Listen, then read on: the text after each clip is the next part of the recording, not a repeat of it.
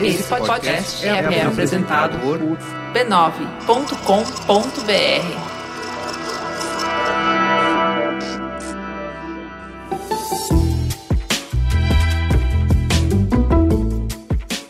Bem-vindos ao Mamilos, nosso encontro semanal para expandir mente e coração, explorando visões, experiências e abordagens diferentes para temas polêmicos, sempre com empatia e respeito. Eu sou a Juva Lauer e enquanto a Cris amamenta o Amos, eu importei do Braincast o Cris Dias, eu, tô, eu, eu, preciso praticar minha imitação da Cris Bartes, mas eu não tenho coragem. Falou lá, mamileiros.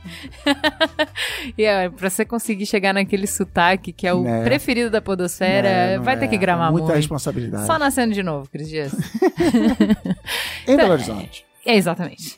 O Cris hoje vai me ajudar a mediar a conversa sobre relacionamentos e dinheiro. Beleza. Sexo e dinheiro, quando a gente mistura os dois, o que que dá? Merda, vamos pro, vamos pro farol aceso?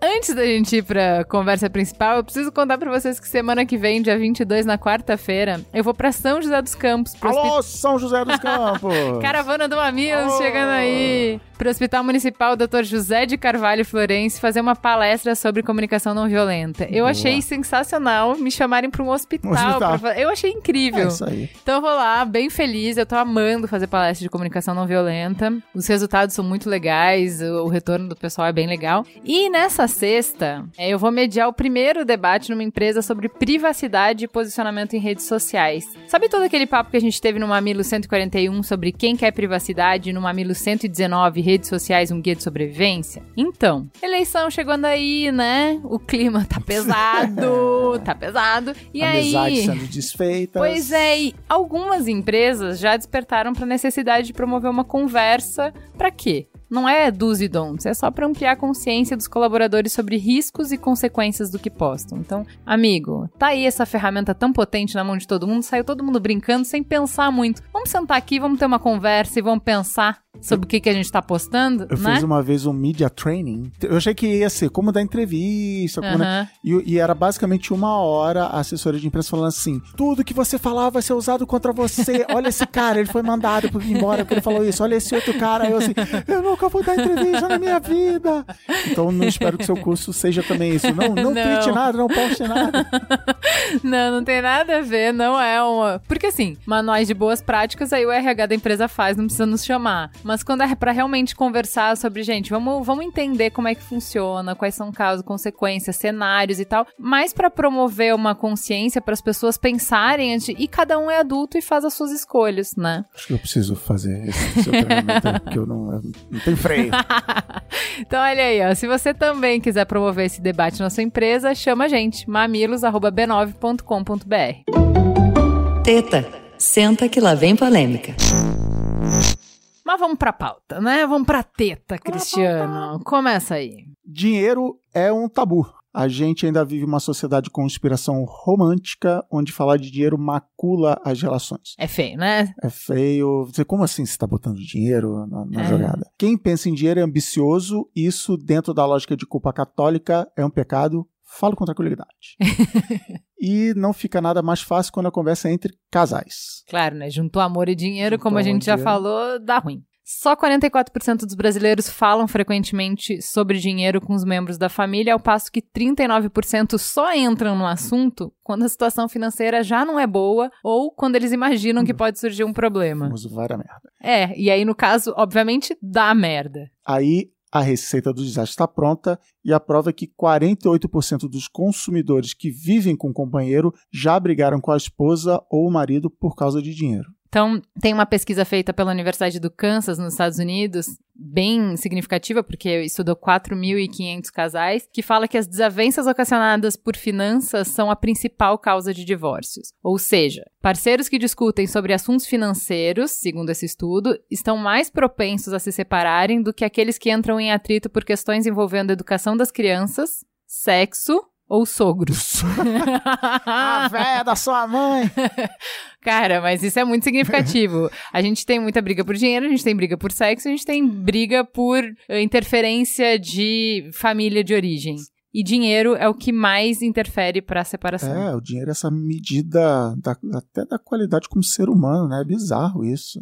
E então, essa semana o Mamilos vai falar sobre como casais lidam com as finanças, os conflitos, impactos e as estratégias para construir uma relação equilibrada e saudável. E eu tá falando besteira aqui, falando, fazendo comentários fora de hora sobre cada tópico. Então vamos lá, vamos apresentar quem tá com a gente hoje. Primeiro, a campeã dos mamilos. Quem fez todo mundo gozar gostoso. Ana Canosa. Oi, querida, queridos ouvintes. Foi tão bom, né? Tanta gente transou gostoso depois muito. da sexoterapia. Você fez muito Cara, bem. Cara, você também. Não foi só eu, não. A mesa toda. Tamo aqui, vamos lá. Feliz da vida. Hoje a gente vai falar de sexo e dinheiro, né? Vamos falar de sexo e dinheiro. Então, tudo bem. E um estreante na mesa, Eduardo Amuri, bem-vindo. Obrigado. Nunca fiz ninguém gozar no podcast. Olha só. É cedo, é cedo Pode ser falar. que falando de dinheiro você faça muita mulher gozar. Se apresente. Quem é você na noite? Eu sou consultor financeiro.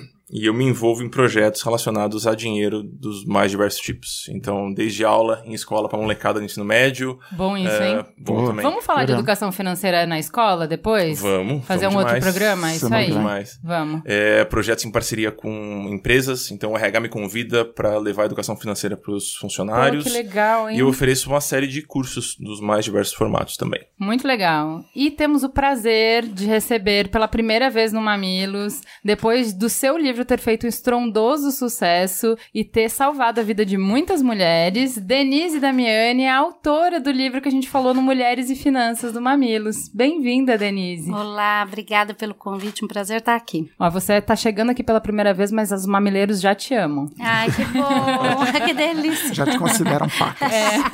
Então vamos lá, sem mais delongas, vamos entrar que a pauta é longa, né? Vamos começar, se a gente vai falar de casamento e dinheiro, de relacionamentos no geral e dinheiro, vamos começar no princípio das dores. Quando a gente vai casar, e aí o, o casamento já sai com aquela âncora no pé, porque a gente já contraiu dívidas demais, talvez porque a gente gastou muito com a festa de casamento, talvez porque a gente gastou muito para montar o apartamento, talvez porque a gente fez um combo de aluguel e as despesas fixas, pressupondo que a gente precisava casar saindo do mesmo nível que os nossos pais e manter um padrão de vida que a gente já tinha na casa dos nossos pais. Isso é comum? É bem comum. Eu acho que as pessoas casam numa grande ilusão de que o grande momento, o dia D, é a coisa mais importante do mundo e não fazem um pouco um planinho do que, que é o D mais um, né?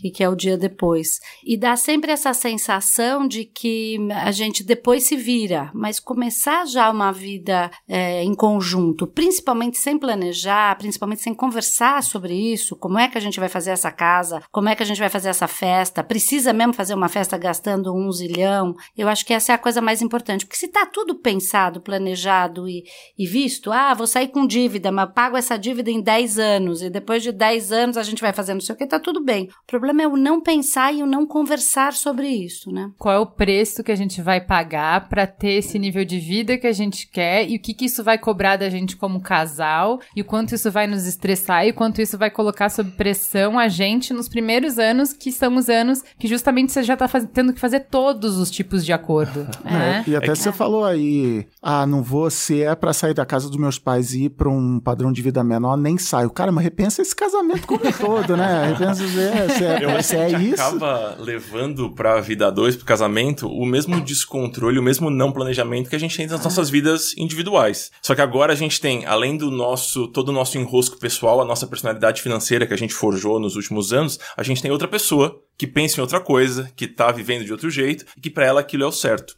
Então você vai colocar esses dois emaranhados aí um do lado do outro, é esperado É. que dê alguma confusão. É, e eu acho também que tem uma questão assim, que é quase como se fosse um horror falar de dinheiro e conveniência do casamento pós, né, de- desde que a gente no século XIX começou a pensar o casamento não mais como um, um acordo financeiro e de família e de status, porque até o século XIX era assim que as pessoas casavam, né? A gente começou a pensar o casamento com um amor romântico. Eu tenho que, na verdade, o mais importante para eu casar é amar alguém e, e desejar essa pessoa. Então, falar em dinheiro é quase É como poluir, né? é, é quase como se fosse um, nossa, uma Uma ofensa, um mácula, né? pecado capital. Nossa, É voltar não, ao passado, não, né? Não tem É. nada a ver, porque conveniência faz parte de todas as relações. E mesmo que a gente comece uma relação amorosa a partir do desejo e do amor, a conveniência ela vai se estabelecer. E, obviamente, tem casais que começam pela conveniência, né? Quer dizer, eu estou com você porque você me oferece tais e tais e tais coisas, né? Pai dos meus filhos, a sua família, os seus amigos, você vai ser a mãe dos meus filhos, assim por diante. Então, eu acho que as pessoas não conversam e isso vai levar a uma série de conflitos,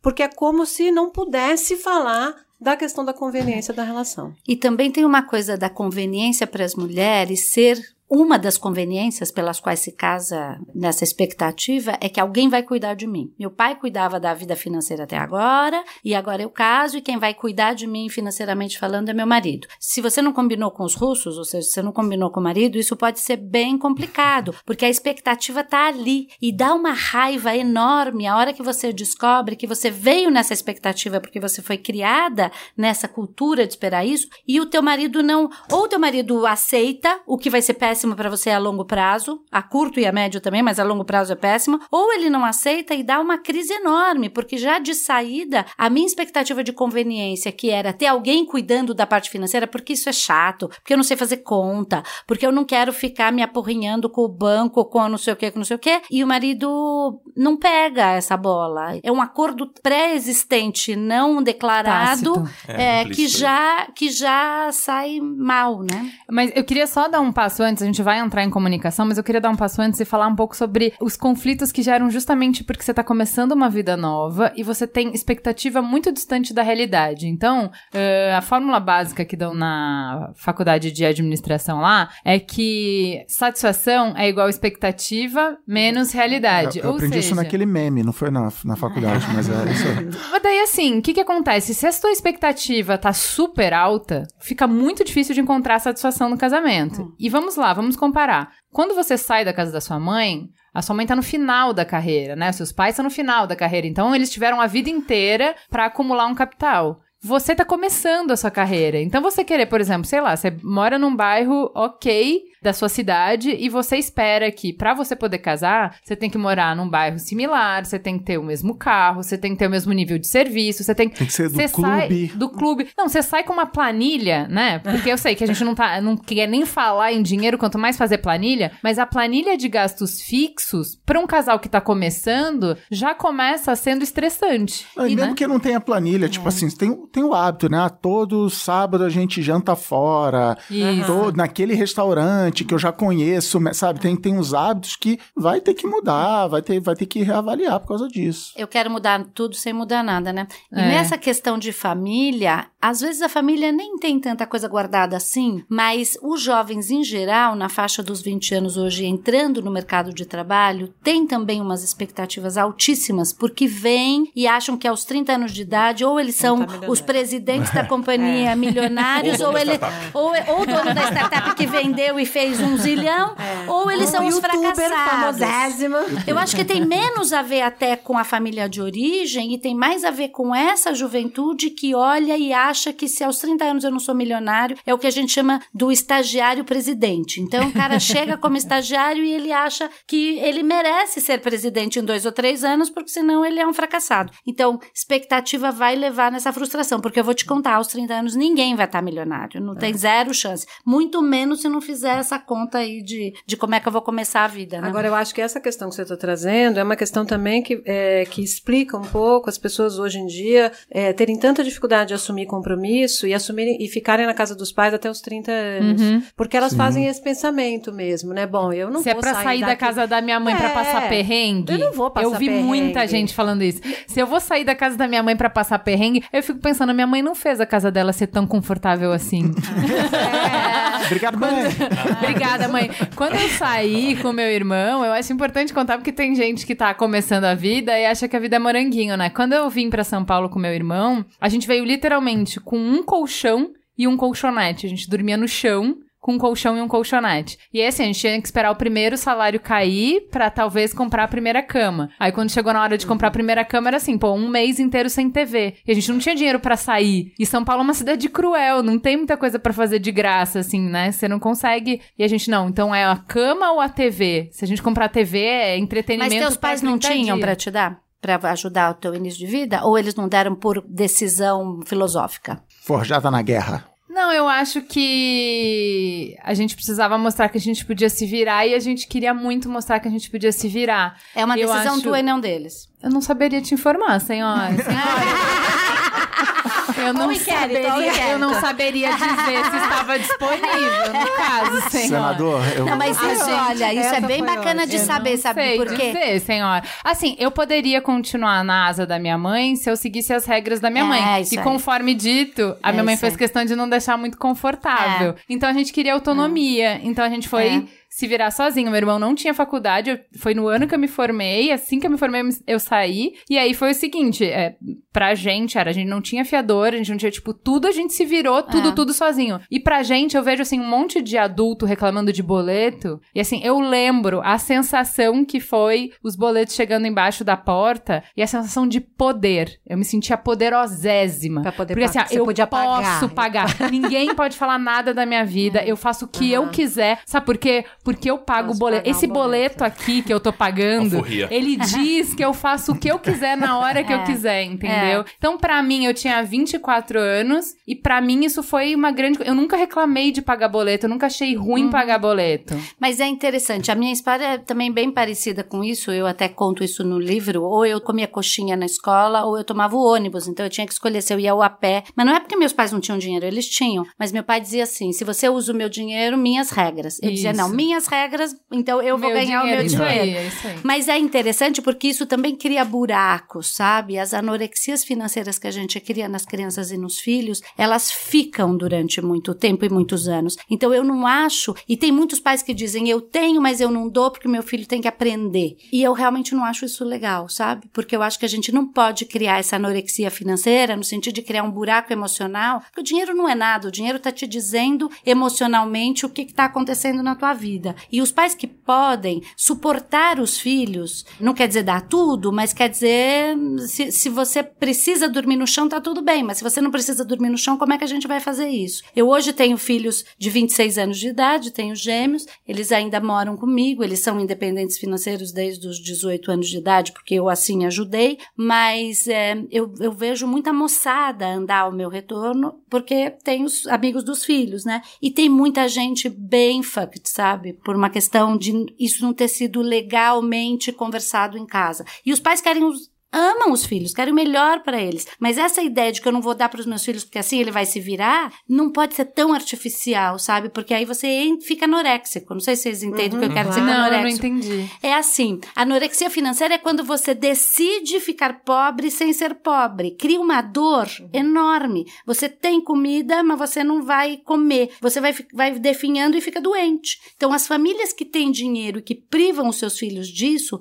eu que acompanho depois as famílias durante muitos e muitos anos e pego famílias que já estão aí com, com filhos bem grandes, às vezes eles não fazem nada da vida por essa dor, esperando o evento de liquidez e de ganhar herança. Então essas dores, elas são dores bem complicadas, sabe? Eu acho que conversar, falando do dia do casamento, eu concordo totalmente com o Eduardo. O problema não começa no dia do casamento, o problema começa na tua família de origem. Você não vira uma outra pessoa a hora que você casa, você é a mesma pessoa. Então se a gente quer ajudar os filhos, a gente tem que começar a conversa dentro de casa, com quatro, com cinco, com três. E aí vem duas pessoas que vieram de famílias diferentes, onde as conversas foram diferentes. Como é que você acolhe essas conversas diferentes também? Porque se você é ruim de lidar com dinheiro na tua família de origem, você vai carregar isso pro teu casamento. É, e tem uma coisa, só para complementar e perguntar também, ver o que, que vocês acham, que é essa questão, por exemplo, de quando você casa, né, de alguém ser sustentado pela família e o outro não. Eu já vi muito, muito conflito. Então, assim, a, a, a, a mulher, por exemplo, continua ganhando uma mesada do pai, ou ela Nossa continua o padrão, né, como se estivesse na casa dos pais, e o marido não consegue bancar esse mesmo padrão. Então É ela que o faz outro assim, lado ah, mas do- meu pai me dá. É outro lado que você falou de é, a o, o- quem tá complicado. casando querer manter o padrão de vida, tem gente que até topa, mas os pais falam assim: não, que isso, vou te ajudar, vou te pagar a academia, deixa que a academia eu pago, deixa que. E aí gera esse problema. É. Já vi umas histórias assim um também. é importante, muitas vezes a gente acha que o volume da voz que a pessoa vai usar na casa depende é. de quanto Sim. dinheiro ela colocar lá. Opa, Sim. já então, pode entrar nessa. Mulher, às vezes o homem ou a mulher, por não colocar o mesmo tanto no orçamento é, familiar, acha que não vai ter voto. Então, muitas vezes, criar uma relação com esse peso, com essa densidade, acaba fazendo com que pedir dinheiro pros pais seja um negócio natural, porque é. claro que eu preciso ter é. voz na minha casa. E não é, esse é só o sintoma. A causa seria, bom, independente do quanto a gente tá colocando no orçamento doméstico, a gente tem votos iguais aqui. É. Pelo menos é. nesse, na casa que é o que a gente acordou em dividir. É. Cada um pode ter sua vida financeira, fazer o que quiser, mas nesse centro que a gente acordou em dividir, talvez faça então, sentido o volume ser igual. A, a dimensão emocional disso só vai aumentando que assim, não é só quanto de cada um vai ter voz, mas assim, a partir do momento que o, o dinheiro do seu pai entra na casa, a opinião do seu pai entra na casa junto, entendeu? Não, e, e você falou da festa de casamento. Aí é complicado, Brasil. A é minha festa de casamento teve isso, eu, eu vejo praticamente todo amigo falando disso assim. Olha, minha festa de casamento vai ter 100 pessoas. Então vou chamar, aqui está a lista de 100 pessoas. Aí minha mãe falou assim: "Ah, mas eu quero chamar a tia Cotinha". Pô, mas não, não vejo tia Cotinha tem 30 anos, isso aqui. Não, então quanto é a, a, a entrada do ingresso? Eu vou te dar mil reais pra você chamar a tia Cotinha. Aí,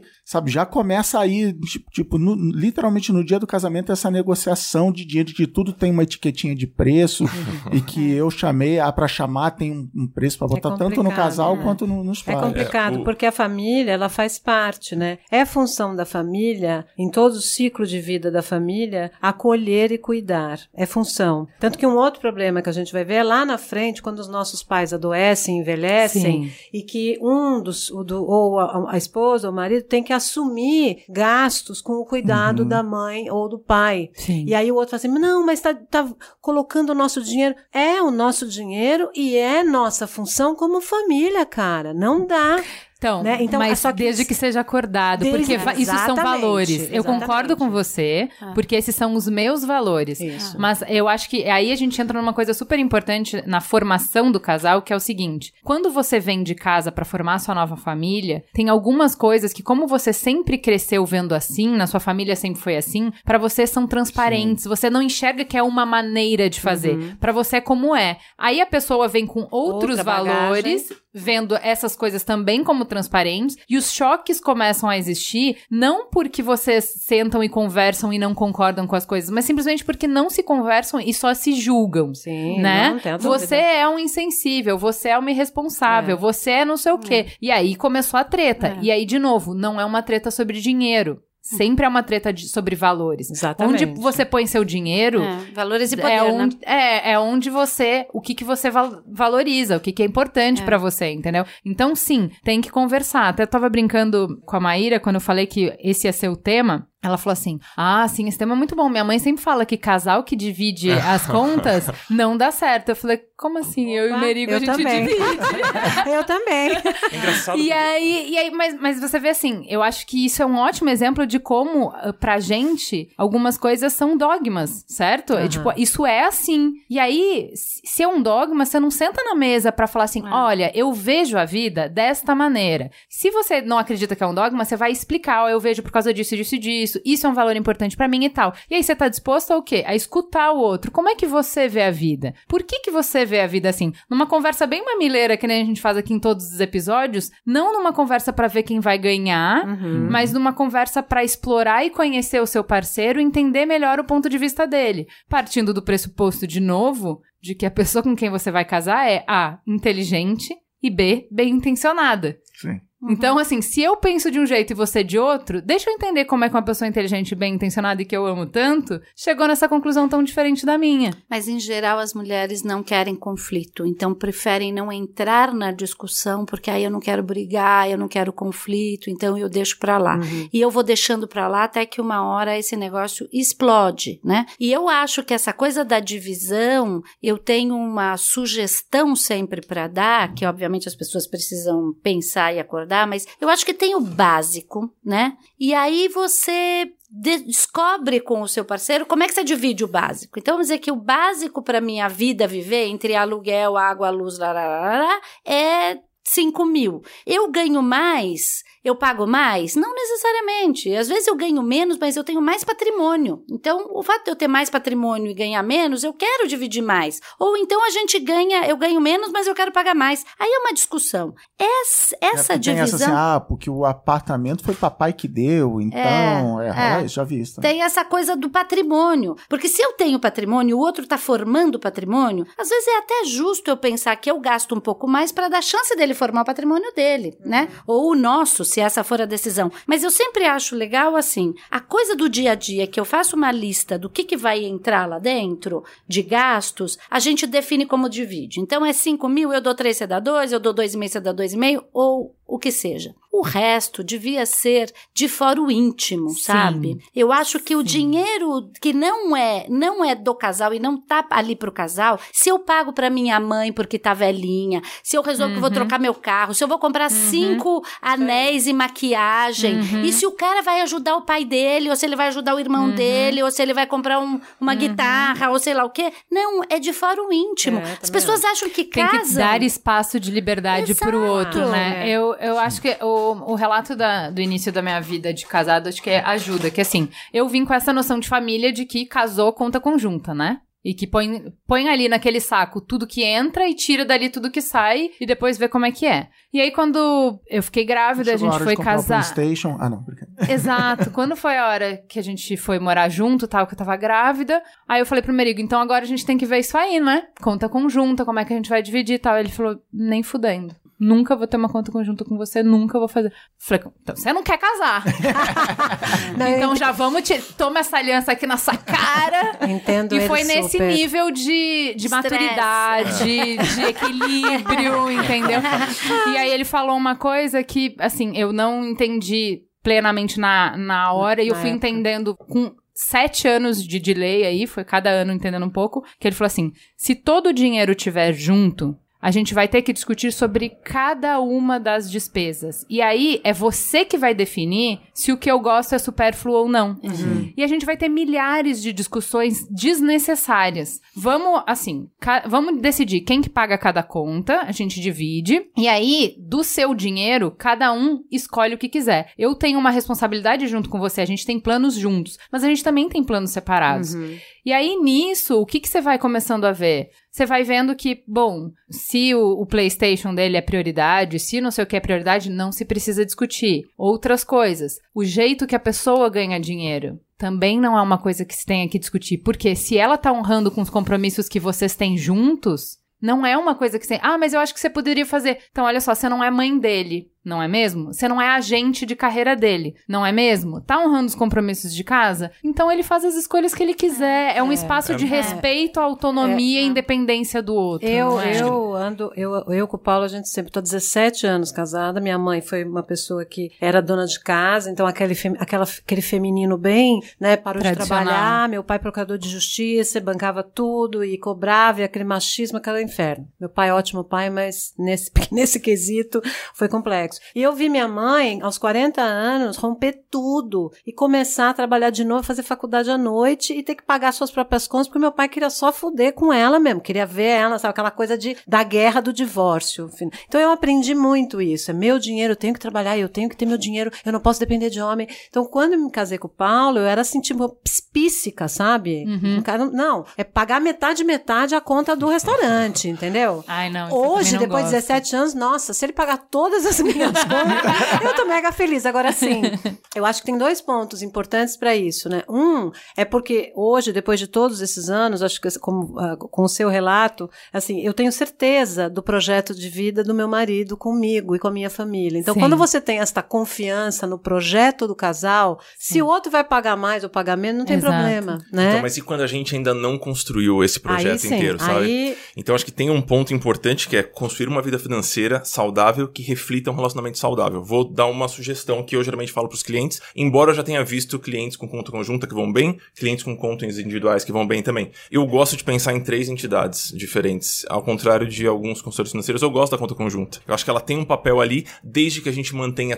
também as nossas individuais. Ah, eu também, então, eu concordo. Esse pacote que a Denise levantou é o pacote que eu gosto de ser debitado automaticamente ou não de uma conta conjunta. E cada um mantém o seu espaço individual, como eu acredito que tem que ser um relacionamento saudável. Mas a existência dessa conta conjunta costuma ser um alento psicológico para muitos casais.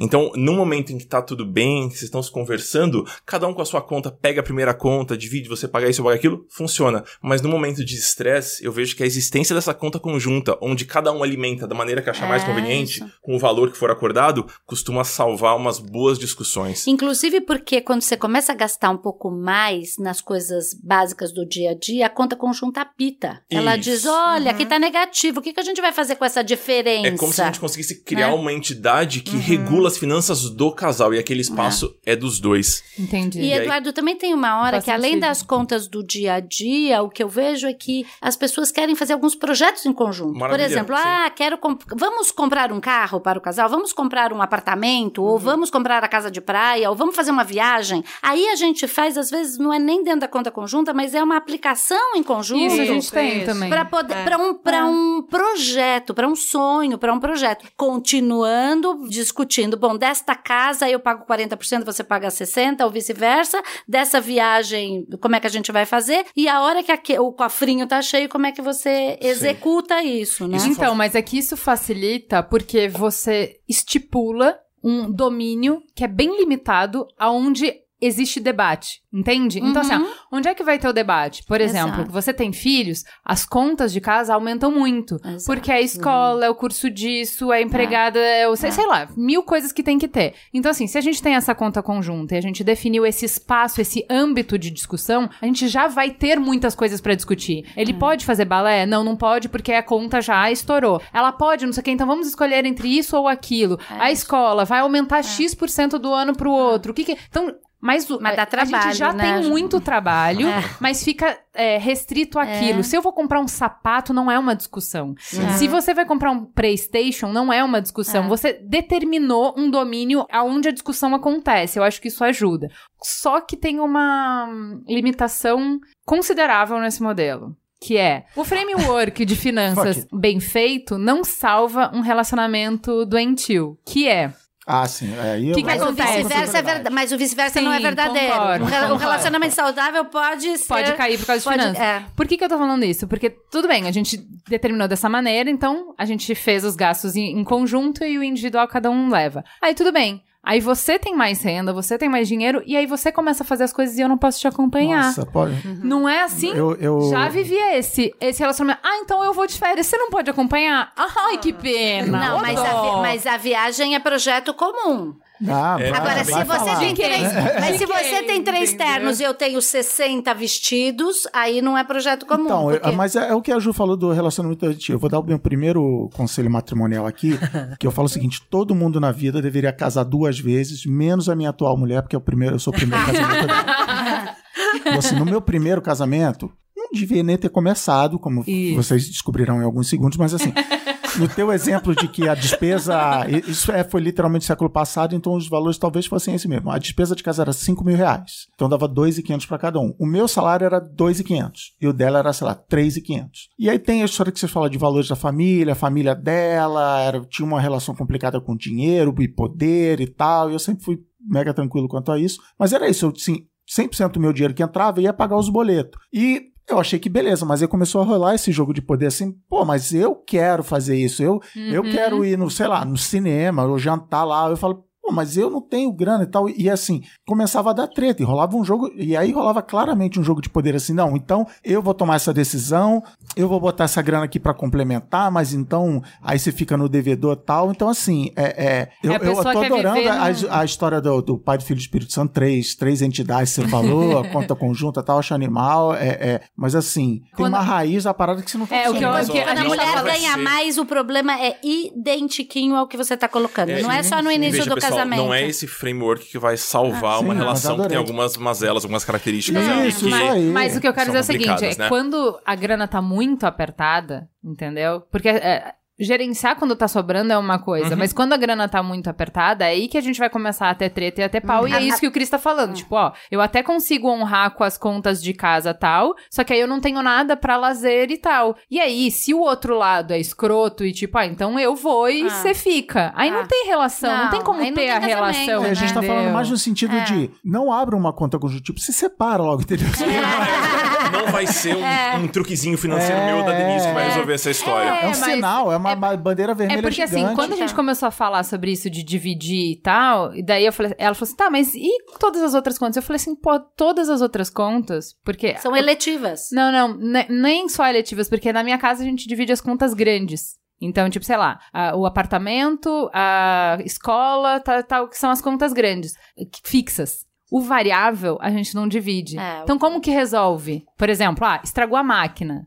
É Tem que ter. 700 reais, tem que Então, ter. mas tem um, Quanto tem um é? Não, mas que é- como que a gente faz? Só pra explicar. Ah, desculpa. Na minha casa, a gente, quem tem, paga.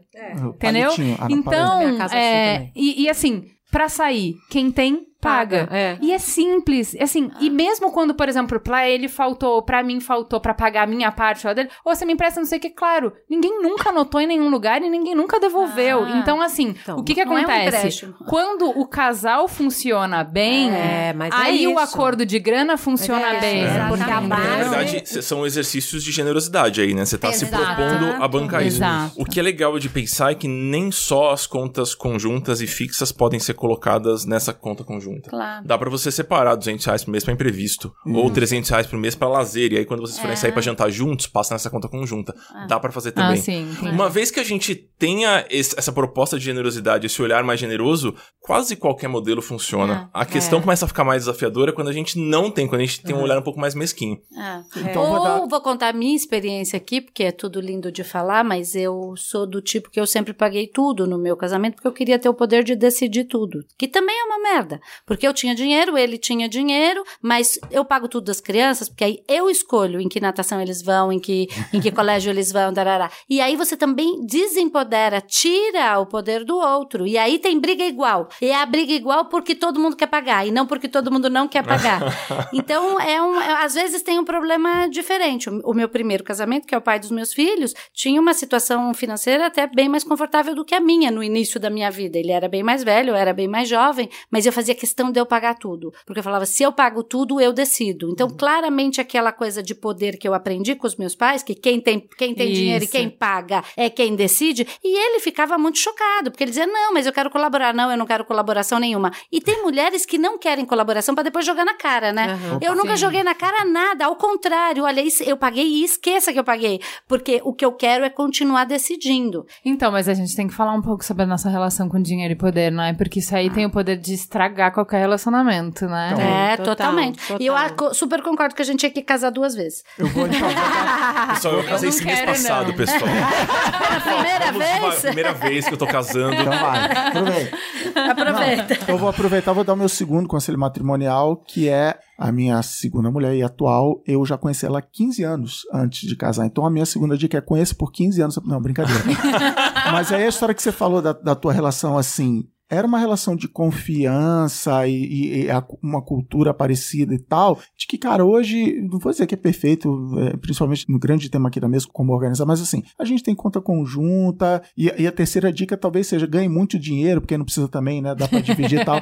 Não, mas assim, é, é, logo que a gente foi morar junto, era assim: como é que é o teu perfil? Ó. Eu, eu, literalmente, eu, Cris, sou meio zoneado. Então vamos fazer assim: eu pago todos os boletos, todas as contas fixas, Uhum. que são, são a maior fatia, mas tudo bem, eu ganho mais, e você paga todo vários. O supermercado, eu só pago o boleto. Se veio na forma de um pedaço de papel de boleto, é meu. Fatura do cartão de crédito. você comprou um negócio no cartão de crédito, tudo bem, eu vou pagar aquele boleto. E sei lá, faxineira, o supermercado, não sei o que lá. E, e funcionou, entendeu? E a gente, durante um tempo, tinha contas separadas, aí deu uma, uma zona no banco dela, a gente fez uma conta conjunta e tal, e funciona. Mas, por exemplo, uma coisa que eu faço para me ajudar antes de mais nada, é, não é momento merchan, assim, é, me deram um Nubank, o cartãozinho do Nubank, que tem um aplicativo legal e tal. Falei assim, tá bom, o meu Nubank vai ser o cartão da, da, minha indulgência. Então, os meus joguinhos de videogame eu compro no Nubank, os aplicativos do telefone, o, sabe, assim, vai tudo no Nubank. E aí eu sei, no final do mês, falei,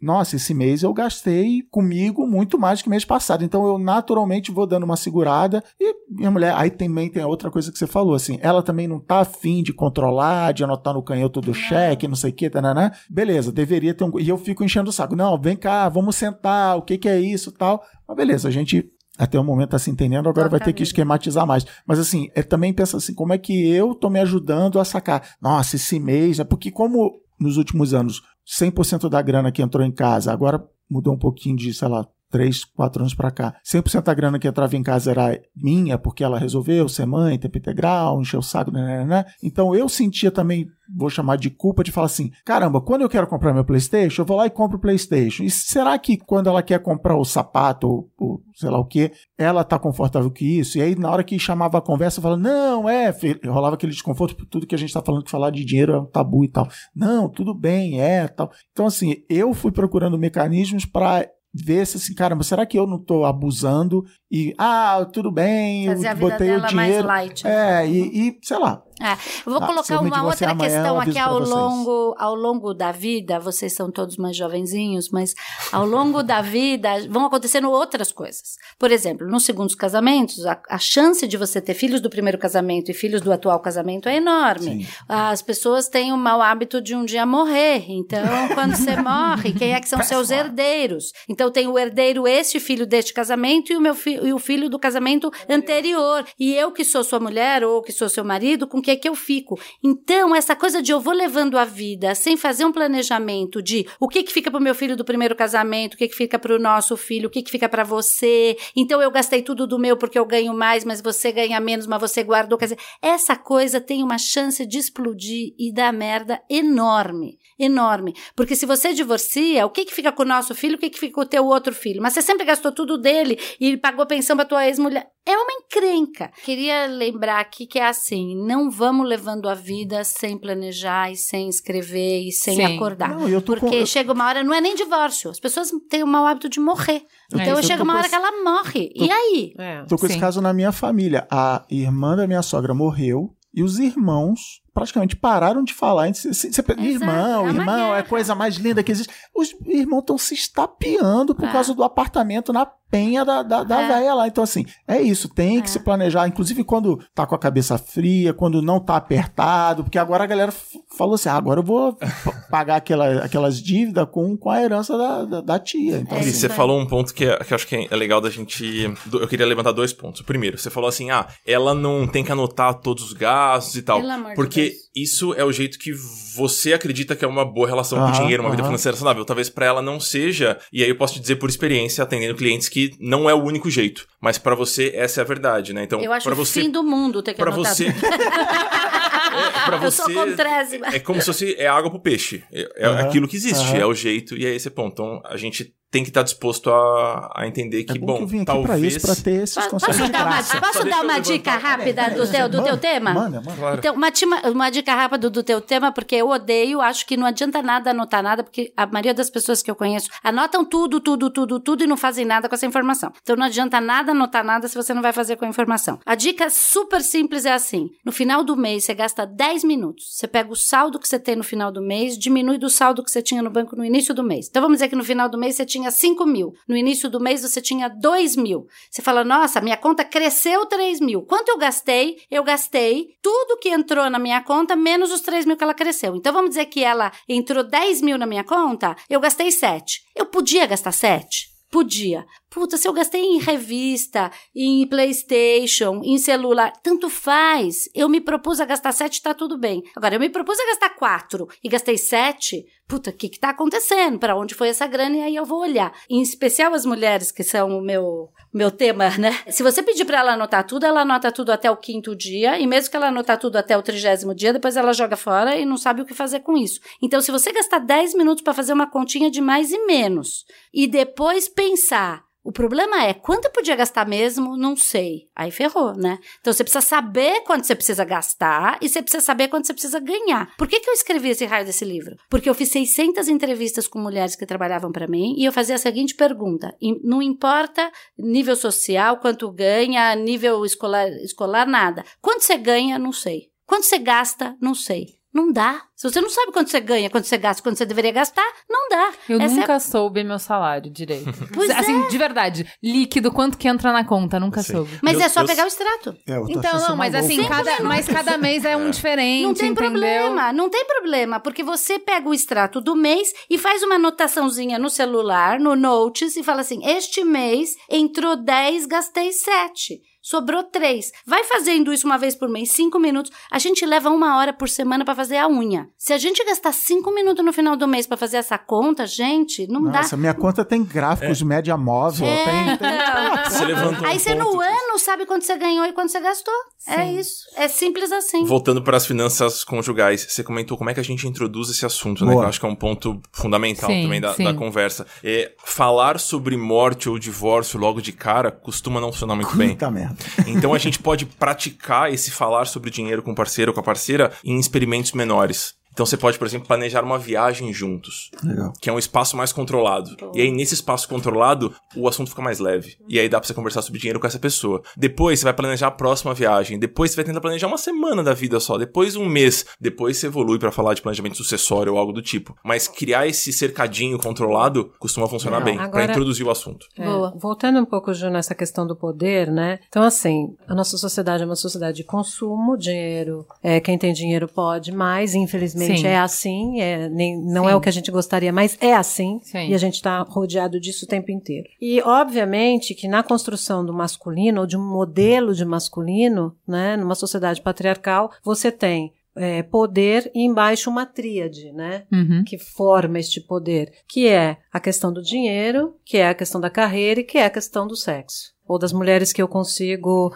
conquistar e ter. Então, a gente vê, assim, por exemplo, como as pessoas acham de fato que se elas têm dinheiro, né, elas ganham mais, elas podem dominar, elas têm mais poder naquela relação de decisão. Elas Tá. são pessoas melhores Isso. do que as Isso. pessoas. Por quê? Porque a construção do feminino, ou de um tipo de feminilidade, também foi aquela né, de trabalhar dentro de casa, cuidar das crianças, e este trabalho nunca foi valorizado porque ele não pode ser mensurado. Uhum, Uhum. uhum. Né? Ele não pode ser mensurado. Até pode, se a gente fizer alguns outros cálculos. Mas assim, então o quanto que ainda muitos casais heterossexuais, em sua maioria, ainda tem essa, essa disputa, né? Em que o cara ganha mais. Aí ele vai lá e, e dá uma mozada ou vai pagando as contas. Aí a mulher tem que ficar dizendo para ele o que, que ela quer. Olha, eu gastei com isso, eu gastei com. Sendo que ela também está trabalhando. Posso dizer uma coisa? Pode. Isso depende bem da noção de finanças que a mulher tem. Pra tudo. Sim. Então, acho que a, a Denise coloca isso no livro, que assim, não é só sobre quanto você ganha e quanto você gasta, é sobre a sua noção de entrada e saída. Então, por exemplo, eu tenho uma tia, que é irmã gêmea da minha mãe, e que sempre foi, pra nossa geração, um super exemplo. Até eu aprender que, sei lá, eu nunca vou ser uma coisa que eu não sou, eu não vou ser boa como ela, no, eu tenho que criar o meu modelo, eu achava o modelo dela incrível. Minha tia não trabalhava, tinha casado com um cara com grana tal. Na uma época trabalhou, teve o restaurante dela tal, mas depois parou de trabalhar, ficou cuidando dos filhos. Ela nunca teve uma relação assimétrica de poder Certo. em casa por conta disso. Ela sempre teve o dinheiro dela. Uhum. Entendeu? Ela se colocava. Então, assim, ela se colocava. Sempre. Ela, ela nunca se achou menos porque ela não Perfeito, tinha perfeito, dinheiro. Ela, perfeito. ela nunca achou que a relação era essa, entendeu? Então ela tinha a grana dela, ela sempre fez caixa 2. Ela olhava pra mim e falava assim: faça caixa 2. Sempre tenha caixa 2. Então, assim, ela tinha o dinheiro dela, ela dava os cambal dela pra pegar mais dinheiro. e Ela sempre tinha, Tinha dinheiro. dinheiro E isso é uma coisa tradicional do velho saber da mulher que não tinha acesso a dinheiro. Aham. Isso é muito antigo, é tão antigo quanto o, o patriarcado, que é se roubam o acesso da mulher a dinheiro, ela, as mulheres que são ligeiras arranjam Um jeito, o jeito de botar mais no cheque pra tirar e descontar e guardar. Cara, Opa. mas isso assim, é, é, é muito Ei, agora tu. de mulher que não tem. Ah, você tá Não, sacando totalmente. agora? Minha mãe fez isso a vida inteira. Então, mas é a inteligência financeira de quem De não um tem acesso. Mas é tá? Inteligente. Mas é, é por isso que eu tô falando. É mas é de quem não tem acesso. A gente tem acesso. Uhum. Então a gente vai lá, compra, a gente tem a nossa renda, né? Mas eu acho que são maneiras diferentes, mas essa, esse jeito de se colocar numa relação em que a mulher entende que ela vale a mesma coisa, é isso que eu quero dizer. Independe de quanto dinheiro você tem. Sim. Porque de um lado você pode ter a minha tia, que tem renda zero e se coloca como igual. Uhum. E do outro lado, eu queria que a Denise trouxesse agora os casos que ela conhece de mulheres que têm a chance de ganhar mais do que os homens, mas decidem não trazer pra não desequilibrar a relação. É. Não, isso acontece muito, essa, esse boicote que as mulheres fazem, porque tem dentro delas uma. A cultura conta pra gente assim: se você for parecer mais do que o seu marido, você não vai ficar com ele, porque você o desonra. Então você tira essa honra dele. Você emascula ele. Você né? emascula e você. Então, se você tiver mais, esconda. Ao longo da- do tempo, as mulheres que vão tendo a possibilidade de ter mais, às vezes se boicotam de verdade. Porque elas não querem ficar com essa batata quente de ter mais e ter que esconder do cara e fingir que ela não tem mais. Quando então, a Denise falou isso, eu duvidei. Eu falei, não, isso não é possível. Nenhuma mulher vai dizer, você quer mais dinheiro? Eu falo, não, pelo amor de Deus, não me dá mais dinheiro que você vai me dar problema. É, é verdade, tem. isso é fato? É fato. Então eu vou te contar dois exemplos bem distintos. Uma das meninas do mundo corporativo que trabalharam comigo a vida inteira, que chega e você fala assim: por que, que você não foi lá lutar por esse novo cargo, que você vai ganhar mais? Aí começa um bullshit do tipo, ai, porque eu acho que eu não vou dar conta, rarará. Quando você vai arrancando o negócio, esse não vou dar conta, é assim: olha, afinal de contas, eu não posso ganhar isso aí do novo cargo, eu vou ficar aqui bem quietinha, porque se eu ganhar isso dentro de casa, eu estrago meu casamento. E aquelas que não estão casadas e são jovens, isso me choca, porque nós estamos no ano de 2018, né? Aquelas que não estão casadas ainda acreditam que se elas tiverem mais dinheiro, eu não tô falando de todo mundo, mas é uma parte importante da população, se ela tiver mais dinheiro é mais difícil de arrumar um marido. E aí sabe o que, que me choca? É porque é verdade. Realmente fica mais difícil de arrumar um marido a mulher que tem mais dinheiro, porque o cara se sente menos. E eu posso dizer de mim mesma, essa é a minha experiência no meu segundo casamento. Eu fiquei 14, 10, 12 anos descasada, do meu primeiro marido para o meu segundo marido. Então eu estive no mercado, posso te dizer, e eu era uma mulher executiva, ganhava bem e tal.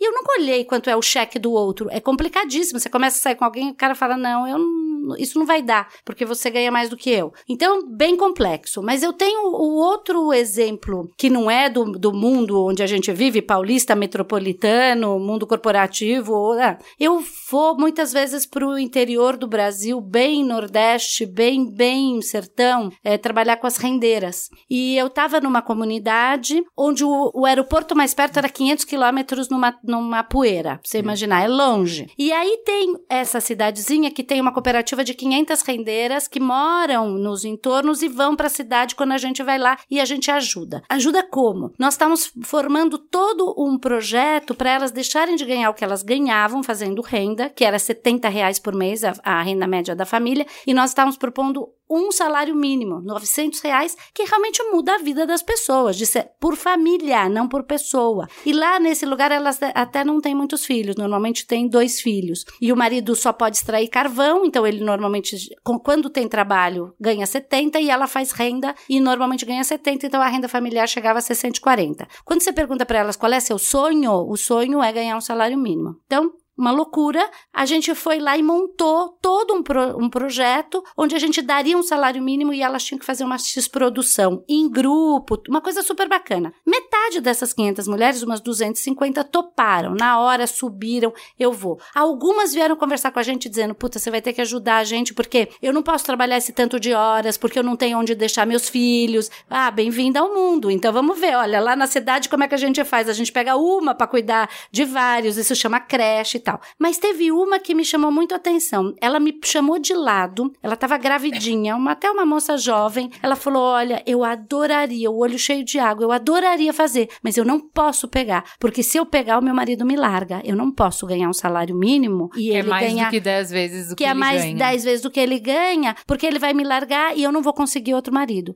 Então você vê, esse é um exemplo meu que na hora você olha, você fala. Aqui eu não posso fazer nada. Mas depois a gente acabou fazendo um projeto que algumas conseguiram subir porque a gente chamou os maridos para conversar com os maridos. Como é que a gente tira eles dessa situação de vergonha? Como é que a gente bota eles para ganhar um salário mínimo também, ajudando elas na produção de riscar o riscado da renda para elas poderem bordar. Então tem todo um, um trabalho a ser feito com os homens, mas dentro das mulheres tem essa coisa muito arraigada de que eu não vou ter uma relação saudável se eu, se eu ganhar mais do que eles. Então, então mas isso é do lado, a gente tá falando, abordando do lado uh, machista de que, ah, eu, eu até gostaria de ganhar mais, mas eu não posso porque o homem não vai me aceitar. Mas também tem o outro lado de você tá numa relação por qualquer NP motivos. A carreira do cara ou é diferente da sua, ou ele fez outras escolhas, ou até ele perdeu o emprego. diferença de idade. Diferença de idade, perdeu o emprego, ficou doente. NP motivos, ou que seja ainda, que seja.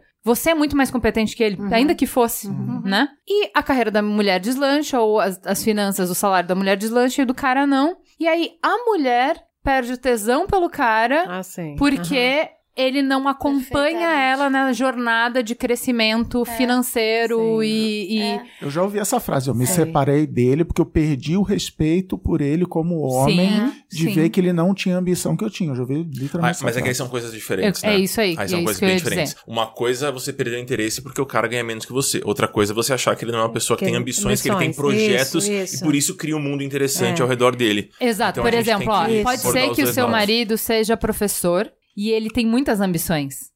Que as ambições Escrever, dele não são uh, financeiras, de ganhar dinheiro. Isso, mas ele é uma pessoa criativa, ele isso. é uma pessoa artística. Ele é uma pessoa, por exemplo, que transforma a vida das pessoas. Ele tem. A, o nível de energia dele é compatível com o seu. Entende? É. Você põe a sua energia numa coisa que por sorte, a sociedade valoriza é, com grana. Isso, ele põe a energia dele numa coisa que, por azar, esse a sociedade não valoriza é o meu com exemplo. dinheiro. Meu marido é artista, ele me ele canta, ele canta para mim, eu acordo e ele ele canta e ele me acalma. E o que ele me dá, nenhum outro pode dar. E às vezes ele olha para mim e ele fala: "Eu não entendo que você tá casado comigo. Você podia estar tá casada com um executivo". Eu falei: "Deus me livre, guarda.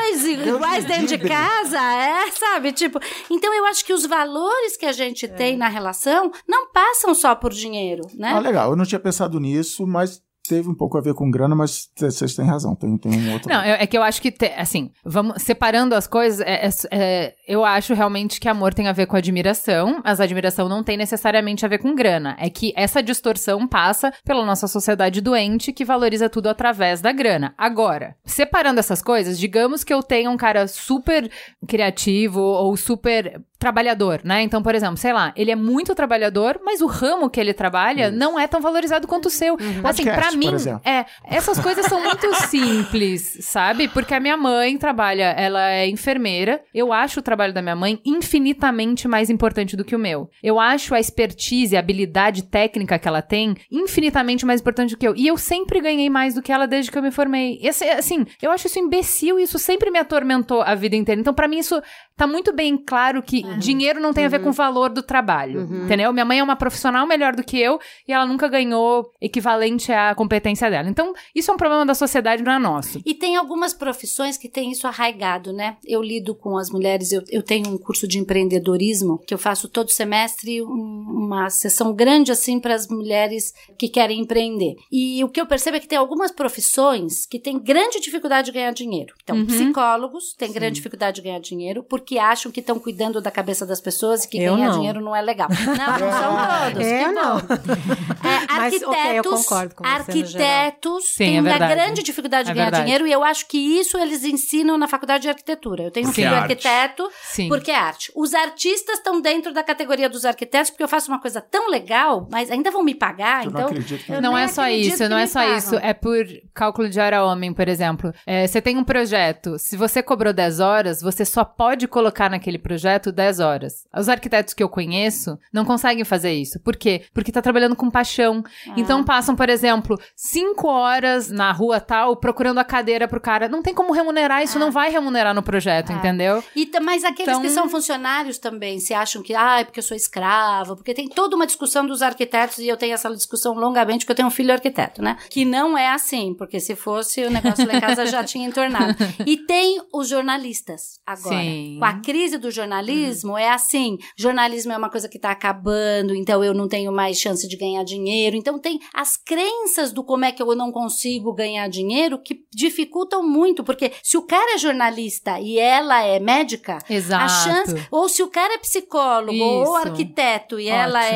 é dentista, Isso, a isso aí. chance dessa, desse Você já tá num, num frame, numa carreira. Tem É. carreiras que já te impulsionam pra parte do dinheiro, te encaminham bem. Claro que sempre tem escolhas, mas tem. E tem outras que encaminham pior. A questão é: se você é bem sucedido na sua carreira e a outra pessoa é bem sucedida na carreira dela, se as duas pessoas têm energia parecida, esforço parecido, dedicação parecida, são admirados, então, teoricamente, a admiração do amor não deveria estar afetada. Porém, botou a grana no meio, então eu posso viajar, você nunca vai poder acompanhar. Eu posso ir nos melhores restaurantes, você nunca vai poder acompanhar. Outras coisas, as contas de Isso, casa, por isso. exemplo, que é o que o Cris estava falando no início. E acho que a gente não explorou bem, que é assim, na hora de dividir, Pra gente poder dividir, você vai ter que ir me encontrar no meu nível. Porque eu não tenho como te encontrar no teu. Não então tem que ser necessariamente, assim. Você tá pensando no Ó. 50-50. Não precisa Não, ser. mas assim, dependendo de como é a, a É, con- a conformação mental das pessoas. Que daí é assim, ah, no colégio, eu que tenho salarião, quero colocar no colégio tal.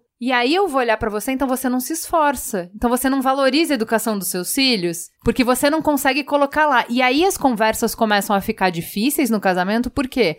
Porque a gente tá né? falando de valores. E a gente tá falando É. assim: eu quero que você demonstre que você tem comprometimento com esse projeto de família, que você tem comprometimento comigo e comprometimento com seus filhos, colocando o valor que eu defini que é importante na mesa. E aí você tá matando o relacionamento. Então, eu acho que tem, uma- tem uma coisa que é, que é importante a gente é, fazer uma reflexão, que é assim, essa questão, de novo, eu vou voltar para a questão da conveniência do casamento, né? E a conveniência, ela vai se desenvolver nas relações. E as pessoas têm muita dificuldade de admitir e, aceit- e admitir isso. Então, assim, para mim, é como, por exemplo, a- a- ela estava falando sobre, olha, eu tenho um marido que canta para mim de manhã. Eu jamais teria, pelo amor de Deus, alguém ah, um empresário. Por quê? Porque é conveniente para ela ter um marido que canta para ela. Uhum, Então, uhum. a- quando vai fazer uma, quando você faz decepção sobre os, re- sobre os nossos parceiros, nós vamos ter em, em todas as áreas, na área sexual, na área do amor, na área da conveniência, da função psicológica que cada um exerce na vida do outro. A gente, ao longo da relação, a gente vai tendo decepções. Isso faz parte da vida. Uhum. Só que você vai botando no balanço ali. Então você fala, bom, ok, se eu tenho um parceiro que eh, não ganha tanto quanto eu, mas que ele faz uma série de coisas que para minha conveniência relacional é ótimo, então eu ponho mais dinheiro e foda-se. Só Ah, que isso você precisa, você precisa estar. o, que, eu- o que eu sinto muito nos casais, que eu, porque eu atendo muitos casais, é isso: é não falar da porra da conveniência, sabe? Eu, Eu acho maravilhosa. É essa- não falar da conveniência. Não, não vamos falar. Não, ele acha que eu tô com ele por causa de dinheiro. Gata, tu tá com ele por causa de dinheiro também. Vamos lá, não é bom ter uma pessoa que tá com dinheiro? Que maravilha! Seja grata. Então as pessoas têm muito, muita dificuldade de falar sobre como é bom estar com o outro porque tem mais dinheiro, porque é uma pessoa não sei o quê, Mais porque sociável, tem uma família mais não sei o bonita, quê, mais- porque é mais... Como é bom! É. Só que isso não precisa virar um, um desassossego. Mas também não né? precisa virar um pré-requisito assim, na hora que for mandado embora, aí agora eu vou te Então, largar. Aí o que que acontece? Aí é porque este casamento, ou esta relação, para aquele indivíduo, a conveniência era mais importante do que o amor. Isso. Pensa assim, pensa num circo, numa tenda de circo. A gente pensa um pouco assim. Você tem três pilares fundamentais num casamento, numa relação conjugal. É, não precisa ser casamento, né? Relação conjugal. O amor e o sexo, a conveniência e a função psicológica que eu exerço na vida do outro. Tipo, eu sou o paizão, você é mãe, sei lá, e assim vai. Um é, um é mais ligado ao prazer e o outro é mais dever. Isso com dinheiro também Uhum. acontece muito É. um que gasta e o outro fica controlando. Então, assim, você tem que pensar que tem um pilar central. Se você pensar num circo, numa tenda, tem um que é central. E os outros dois são acessórios. Se romper o acessório, beleza, né? Porque fica meia boca a tenda, mas não cai. Agora, se o pilar central romper, a tenda cai toda.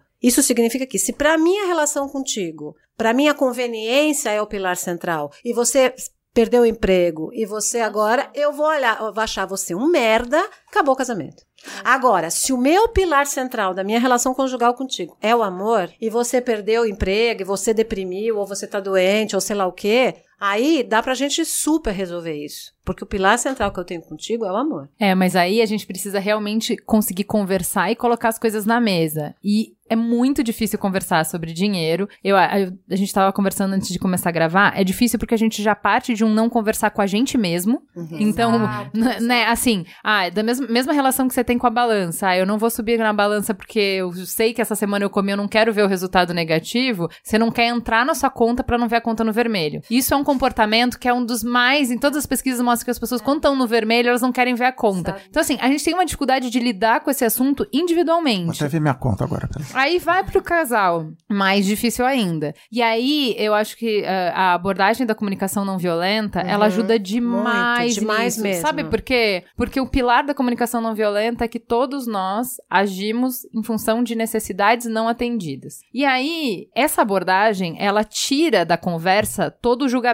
de valor, que é isso é irresponsável. Não, não, não, não. Não existe um padrão ouro de responsabilidade, segundo o qual só anotar os gastos é responsável, ou segundo o qual só não comprar PlayStation é responsável, ou segundo o qual só uh, quem guarda 30% do salário é. Não existe o padrão ouro. A gente vai ter que conversar para ver qual é o nosso padrão uhum. e uma vez estabelecendo o nosso combinado, que a gente cumpra com os combinados. É, qual é o nosso padrão agora? É. Porque isso, isso vai mudando também. Isso é um ponto é muito importante também. Porque às vezes a gente, bom, no começo era assim, agora tem que funcionar assim também. É. E não é. A gente uhum. vai mudando. Né? que é o maior erro de, de finanças pessoais, sei lá qual é o nome, que é as pessoas esquecerem que você vai ganhando aumento de salário, você vai é, elevando seu padrão de vida. Então, eu outro dia estava tendo essa conversa com a minha mãe, eu falei, cara, como é que, sei lá, 10 anos atrás eu ganhava 4 mil reais, você ganhava 2,500, sei lá, e a gente vivia, agora essa, essa grana não pagaria nem a escola, fora a inflação, mas uhum. assim, não tinha filho, o apartamento era muito menor, o bairro, não sei o que, e é isso, e, e aí você estabelece essa regra lá no início e, cara, não vai seguir para sempre, tem que... E a comunicação não violenta também tem que ser ser com a gente mesmo, não é só com o outro. Porque se a gente faz uma comunicação violenta de exigências Mas com a gente mesmo, rígido, a gente não consegue sair deste padrão, porque a raiva começa da, da, raiva que a gente tem do nosso próprio comportamento, né? Então, Sim, e vergonha, né? Eu vergonha. acho que dinheiro tá muito a conversa de dinheiro tá muito relacionado com vergonha, com culpa. Eu já ouvi essa frase: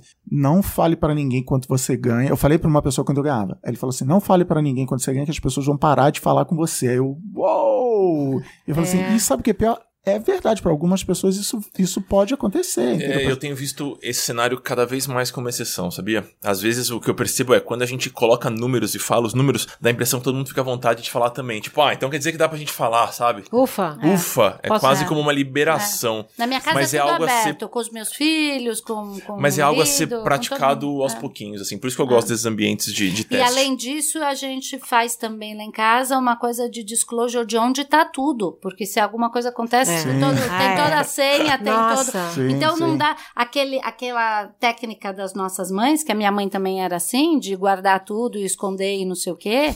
Depois é um pepino. Então, minha mãe, agora que tá velhinha, meu pai achou uma, uma caixa enorme, cheio de dinheiros e moedas antigos e não sei o que. Trouxe ele falou assim: o que, que é isso? Que já nem, nem precisa mais. Mas ela ia guardando quando ela ia viajando em euro, em dólar e em outras coisas que nem existem mais, sei lá, dinares, moeda da Iugoslávia que não existe. Então é isso. Meu pai, gente... meu pai tem esse hábito assim. A cada três anos ele entrega uma pastinha para os três filhos. Ah. Mas que coisa maravilhosa. Né? Todas né? as informações. Então, em caso de morte, fazer bom. Onde é que está o negócio do jazigo? Onde é que está não sei o quê? Aqui é o, o sei lá do quê? Aqui tem no banco não sei o quê? Isso aqui é para meu impresso. Então dá um certo. Ai, papai vai morrer, sabe? Que é meio uhum. difícil, mas por outro lado, vai ensinando a gente. E eu sou como ele. Eu aprendi como ele a fazer essas coisas. É, vai ensinando a gente a desmistificar e poder falar desse assunto, porque as pessoas morrem. Mas, é, em março é. eu fui tirar a vesícula, eu virei horas antes da cirurgia, falei pra minha mulher, anota essa senha aqui. é a senha As pessoas mestre. se divorciam, é. inclusive. Então, quando tem contratos pré-nupciais, pré-casamento, eu não acho um absurdo. Eu não acho. Então, Ai, mas olha só, uma... eu tô, eu acompanhei dois divórcios muito feios ultimamente. E eu fiquei um pouco eh, pensando sobre isso, sabe? Eh, de que prenup é, é uma ótima ideia, porque você combina as regras no momento em que você se ama. Eu acho. Entendeu? Também. E aí você eu não deixa para ter as discussões difíceis no momento em que a emoção tá tolhida por questões outras, entendeu? Então, assim, por exemplo, como é que você vai conversar de dinheiro quando a pessoa te traiu? Tipo, você vai ficar mesquinho, porque, é. porra, é óbvio, entendeu? Claro. Como é que você vai falar de dinheiro quando uma pessoa tá exausta emocionalmente e romper um casamento porque não aguenta mais, ela não tem mais para dar? Se ela não ah. tem mais para dar para continuar o casamento, quanto mais para ter essas discussões várias que são de ordens práticas, uhum. Então, eu vou falar o meu divórcio, como foi. Muito simples também, fica a dica. Eu falei, eu fico com tudo as dívidas e a, a, televisão e o gato e o PlayStation. Então, assim, e aí ela falou assim: Nossa, que ótimo, me dei bem. E ela foi embora, eu fiquei com as dívidas e. Com, não, com quando eu me divorciei, eu peguei filho, a minha né? mala e fui embora, mas é, exatamente, não eu, tinha Eu desrecomendo os patrimônio. dois. Sem, eu sei, ainda bem, obrigado.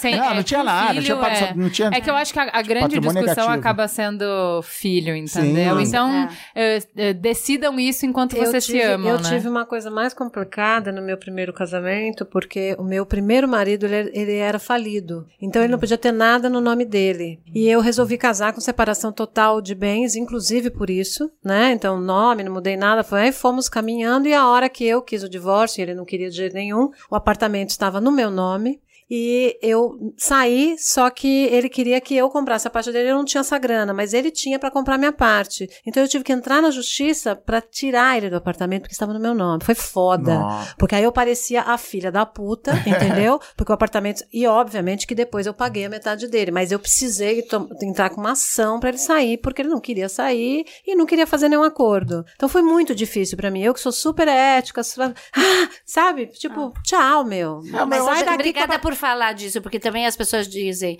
ah, o que que você tem? Eu tenho isso, isso, isso, isso de dinheiro, isso de imóveis, está no teu nome? Não, não é teu, você não tem nada. Então. Só, você só tem aquilo que está no teu nome. Então, quem entra e diz, não, mas eu fui comprando tudo no nome dele, eu fui comprando tudo no nome dela. Ah, é nosso, mas está na, na, conta que não é conjunta, está só no nome dele. Sorry, amor, não é teu. Então, cuidado. Não, é parte da treta do, do meu primeiro casamento é que, nesse raciocínio, tanto o pai quanto a mãe da minha ex-mulher começaram a comprar coisas no nome dos namorados para não, porque já sabiam que ia rolar o divórcio, então, não, então eu vou comprar essa parada aqui no, no teu nome e tal, e aí os namorados dos dois lados deram o pé na bunda, roubaram de... Nossa, foi assim, Lindo. veio uma bagagem gigante pra cima de mim, virou que fala assim, não tem como eu, é, como eu um superar isso aí, é, é, entendeu? Então é, é uma treta, mas assim, eu acho até que filho, primeiro, acho que numa separação filho vai ser fonte de dor de cabeça, é, eu acho que, pelo contrário, acho que é a maior treta e mal resolvida por causa de tudo que a gente vem falando aqui é o patrimônio, a grana ou, é. ou as dívidas, porque aí assim, eu, eu, ouvi de um cara assim, ah, o meu advogado falou assim, ah, pensa no divórcio como um incêndio, você perdeu metade do seu patrimônio, tipo, claramente magoado de tipo assim, ah, tudo que a gente falou, eu tinha um emprego melhor, eu tinha um salário, não sei o que, sei lá, e agora eu tive que dar metade para ela, sabe? Então assim, a mágoa é, uhum. é, também é muito grande, né, em, em cima disso. Né? Filho, você joga o filho contra a mãe, tudo né? bem, não brincadeira. É. A, a mágoa e a vida real, né, porque realmente você você gastar o dobro com a metade do salário é, é, é, pesado. Então, as separações, as mortes, quando se quebra, o que eu vejo muito também são famílias que deixam, todo mundo acha que vai receber herança e acaba recebendo dívida. Sim. Então, se você não conhece, como teu uhum. pai, a Ana, que faz a, a, a, a listinha, a lição mega, de casa, mega, é. tem gente que acha que vai herdar coisas e, ah, faço uma vida até mais light, porque eu acho que eu vou ser herdeiro e tal. Eu falo, cuidado, porque muitas vezes quando as pessoas vão conversar, elas descobrem que elas são herdeiras de megas dívidas. É. Porque os pais, inclusive, têm vergonha de contar é o que, que eles isso que eu ia falar. Então, isso faz parte também do nosso do legado do patriarcado aí, que é se o cara tem é, é, esse papel de provedor. Então, ele é um bom pai, ele sempre conseguiu prover e tal. E nessas oscilações, fez alguma escolha errada, ou ah, o mercado oscilou, qualquer coisa. Só que ele se sente na obrigação de continuar no mesmo nível. E aí ele começa a entrar em dívidas e a família fica completamente às cegas de qual é a situação. Então, eu tive uma colega de faculdade, o pai dela, cara, era, ele era demais, era um paizão, assim. A família, os quatro, iam sempre uh, fazer uma, uma, viagem de família todo ano e tal. Ele bancava os pais dele, bancava, assim, a família estendida, sabe? E aí ele teve câncer, foi piorando e ela teve que começar a assumir alguma. A mãe dela nunca tinha encostado, nunca tinha pago uma conta na vida, não sabia como era, não tinha a menor educação financeira. Aliás, outro motivo protetor. É, exatamente. Tá e aí o que, que aconteceu? Aí, conforme eles tiveram que começar a pagar, eles começaram a descobrir as coisas. Só que aí ele ainda estava vivo e ele, quanto mais as pessoas começavam a ser obrigadas a entrar um pouco para resolver os problemas, mais ele tentava é, esconder as coisas porque ele ficava com medo do que iam descobrir. Até que descobriram o rombo gigante, iam perder, tipo assim, assim, é, era uma. Sabe aquele dominó? É. Não, aquele dominó que assim, pô, o vô vai ficar sem casa na rua, entendeu? Era esse nível uhum, de coisa. Tem bastante. E aí ela teve que assumir a empresa do pai para tentar reverter a falência para não, não chegar em todo mundo. Só que ela, uma profissional assim, que tava em super ascensão, tava super bem na carreira, ela ia para vários outros lugares conseguir, ela teve que voltar, voltar. para uma empresa que ela não tinha domínio nenhum, que o, o domínio era do pai, né? É, então, é. assim, o que, que eu acho isso um aviso? Porque muitas vezes a mulher se distancia do dinheiro por uma relação que eu entendo de divisão de tarefas, entende? Assim, não vamos ser hipócrita. Eu não sei tudo na minha relação porque eu divido funções com meu marido. Uhum. Se eu uhum. perdesse o Merigo hoje, eu ficaria lesada de uma série de coisas. Por exemplo, eu vou falar uma coisa bem boba, tá? Mas assim, eu não tenho autonomia de entretenimento. Se não for Netflix, eu dependo do Merigo.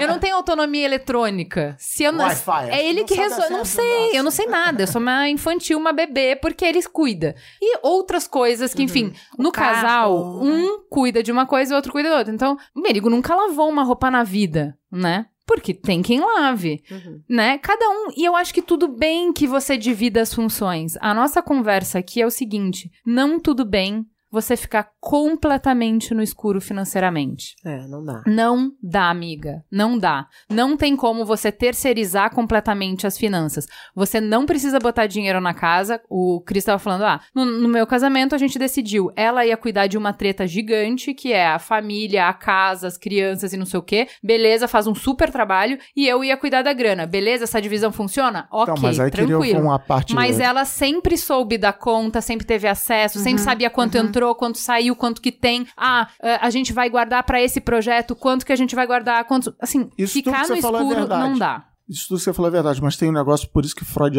adorava os atos falhos, que acho que rolou essa frase ontem. Ela falou assim: Nossa, você tem tanto dinheiro quanto esse cara. E eu Assim, a gente tem tanto dinheiro é... quanto esse cara. Por quê? Inclusive tá na conta conjunta, assim, literalmente nós dois uhum, temos, sim, entendeu? Sim. E aí eu dei aquela travada, eu, então, não, acabou não, acabamos de conversar, mas assim, rola direto assim, não, porque você é o que o, o seu dinheiro. E eu tenho que ficar, não, calma, peraí.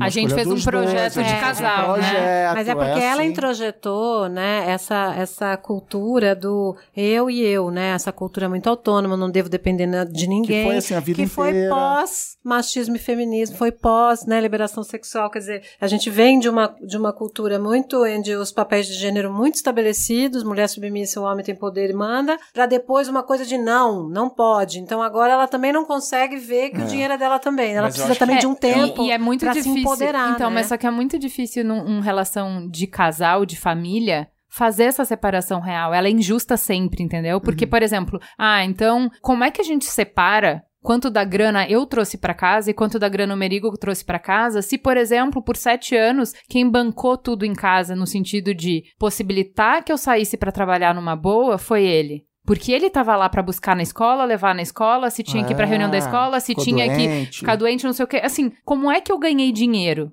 tinha alguém em casa fazendo as tretas, fazendo mas, os corre. Mas aí é questão entendeu? de vocês encontrarem um modelo que agora funcione e fica confortável para os dois. Não acho que você vai ter que é, reparar um, um dano histórico. Não, não, mas é, é, o que, foi, foi. é o que. Não, mas é o que o Cris tá falando que assim, não dá para dizer meu dinheiro e seu dinheiro, porque as coisas se encontram e se dividem nessa. E assim, no dia a dia rola, assim, não, não, não há discussão. Ah, todas as que a gente fala que é porque você comprou esse tipo. Quando a gente vai viajar, ela faz as reservas, que sabe, ah, entendi, essa é a faixa de preço, essa passagem tá cara, tal, então assim, 99% do, do tempo rola, mas no ato falho uhum, é que eu uhum. vejo, é não, que, porque que você tá, tem, tem dinheiro. Não, não sou eu que tenho dinheiro. Uma coisa que, que eu vejo que consegue, entre aspas, remediar esse tipo de cenário é uma repetição quase que muscular. Então, colocar ela em contato com essa realidade financeira mais e mais vezes, mais e mais vezes, até que os atos falhos vão ser uma exceção de exceção de exceção. Boa. Então, trazer uhum. para perto, para junto do jogo, é uhum. tem que ser um ato muito constante, muito repetitivo, muito repetitivo. E voltando àquilo que a Ju tava falando, que tem coisas aí, ah, eu não sei ligar a televisão, eu não sei, eu só sei mexer no Netflix, tem coisa que você não vai morrer se você não souber. Isso, se você não é souber lavar roupa, é se você não souber mexer no Se não souber onde tá o é. potinho, viu? Fique no tá ar aqui. Tudo... Eu não sei onde tá o potinho e tudo tudo bem, gente, eu não sei. Mas tem coisas que não é tudo bem, né? A, a, coisa da grana é vital, porque a gente precisa dela para viver, né? É, isso aí. E tem muitos funcionários, por exemplo, em empresas, a gente percebe que se a família não tem um controle, tem funcionários que se aproveitam disso no momento de estresse, então some a grana, quem cuidava era uma secretária, um ajudante, um assistente, que, nossa, as histórias são, vocês podem dizer que a minha visão é viciada, porque só chega para mim as histórias de horror, mas o que eu tenho de história de horror é brincadeira. É, então, aí o que você está falando é de terceirizar as finanças e se ver num. Delargar, eu chamo. Como é. você delarga, você não delega, você delarga. Você delarga para o outro e tudo bem. Então, delargar não é uma é, boa Então, ideia. eu acho. É, a gente tem um, um, histórico de que dinheiro é sujo, de que dinheiro tá ligado. Macula, né? Então, a gente não quer se sujar com isso, né? Não quer. Ah, se eu posso delegar para alguém, eu não, eu não cuido das minhas finanças, né? Então. Parece bacana, mas não é. É, exato. Então, o que a gente tá querendo dizer é assim, cara, não dá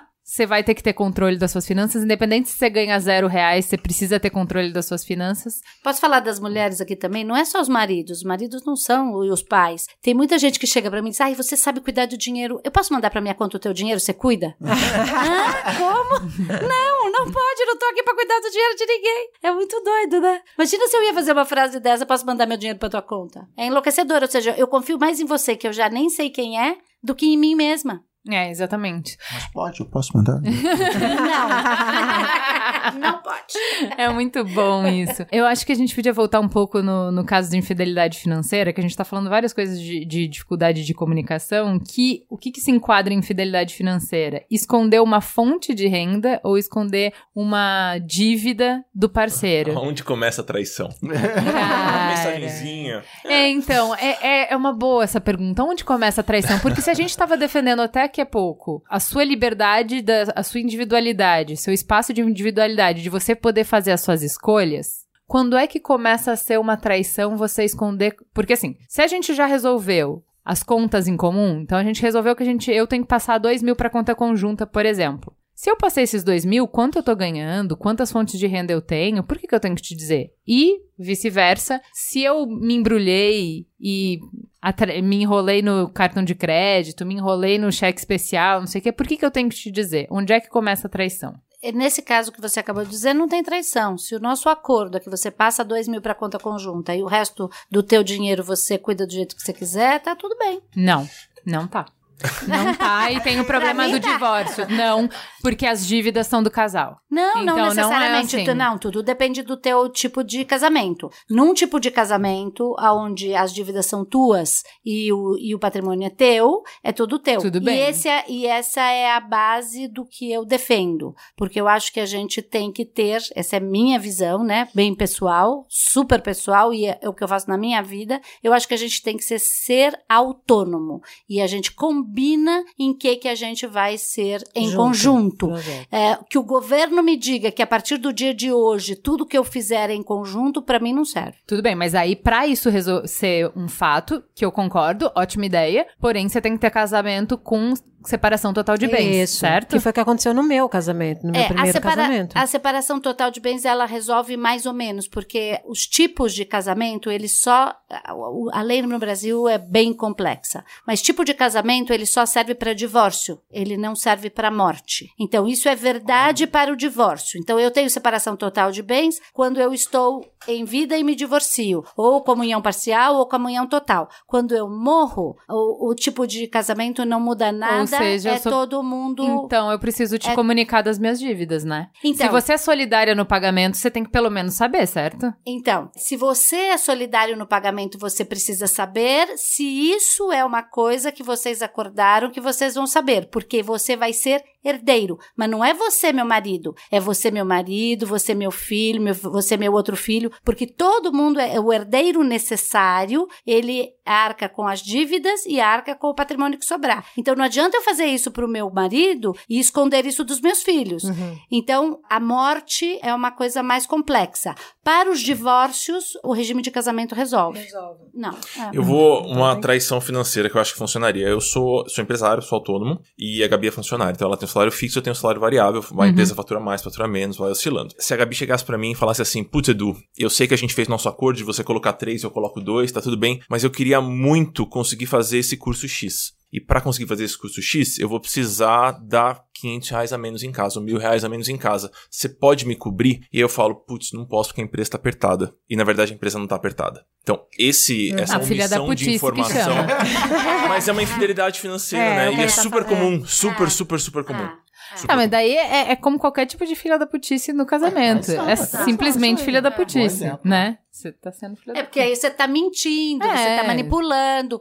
É. O que eu defendo é, eu não necessariamente quero ficar contando tudo que eu faço com o meu dinheiro, desde que eu não vá prejudicar quem são os meus herdeiros necessários, que não tem a ver com o marido, só, uhum. né? Não, é, aí eu acho que tudo bem. O que eu acho é que é complicado, por exemplo, eu vou falar meu exemplo. Eu sou bem ruim com dinheiro, já falei isso várias vezes. Tô um pouquinho melhor, mas sou ruim com dinheiro. A Cris fala que nunca vai ser rica comigo como sócio. porque eu só faço negociação para cima, assim, sabe? De, não, quanto você quer ganhar? Eu quero ganhar 100. Não, mas 100 é pouco, 150 acho que é melhor. eu sou um caos. Mas, enfim, além disso, eu sou desorganizada. Daí, digamos que eu, por conta das minhas desorganizações, eu fique com uma dívida. Cheque especial, clássica. Aí quando eu vejo, eu tô. Ah, então eu fiz uma, um empréstimo para cobrir o cheque especial, certo? Então eu comprometi uma parcela mensal da minha renda. Aí meu marido não precisa saber de nada disso. Dia seguinte, ele senta e quer planejar essa viagem. Ele quer fazer planos. Eu Vou não posso, sabe por quê? Quer fazer o curso lá. Mas eu não posso porque eu já me comprometi, eu já me. Como Só que isso não é uma vez. É uma vez, duas vezes, dez vezes, vinte vezes. Então, aí que tá. É, é claro que você. Isso é, depende de casamento para casamento, de relação para relação, o quanto de espaço comum você vai ter, mas as escolhas pessoais, elas impactam nas escolhas do casal. Uhum. Ah. E se um escolhe melhor do que o outro sempre, todos são prejudicados sempre, porque assim, ah, então a família não vai viajar mais uma vez porque mamãe foi incompetente e não conseguiu guardar. Então assim, eu já tive essas conversas uhum. difíceis com o Merigo algumas vezes de falar, ó, oh, eu fiz merda, eu estou pagando cheque especial. Eu me desculpa, porque isso vai nos prejudicar. Isso não, assim, eu acho que também a gente tem uma geração bem imatura que não quer se responsabilizar pelo casal, pela, pela uhum, família, pelo plano pelo de família. Projeto. Porque assim, ah, se eu fosse sozinha, sim, eu poderia fazer as escolhas que eu quisesse. Mas as minhas escolhas hoje afetam uma galera já, entendeu? Então eu tenho que ter a humildade de falar assim, cara, eu escolhi errado. Você me deu autonomia, você me deu liberdade. Eu fiz as minhas escolhas e as minhas escolhas foram ruins. Uhum. Eu fiz péssimas escolhas esse ano. E é por causa disso que a nossa família não vai viajar. Porque eu fiz más escolhas. Entendeu? E aí cabe a ele. Talvez ele falando, tudo bem, o banco tá tudo certo. É. Eu banco essa viagem. Não, não, mas é que não é né? assim, entendeu? Porque na vida real não tem. Entendeu? Na vida real, a gente não tá falando de tipo, não, ah, tem, a gente pudesse, tá. É, não, mas.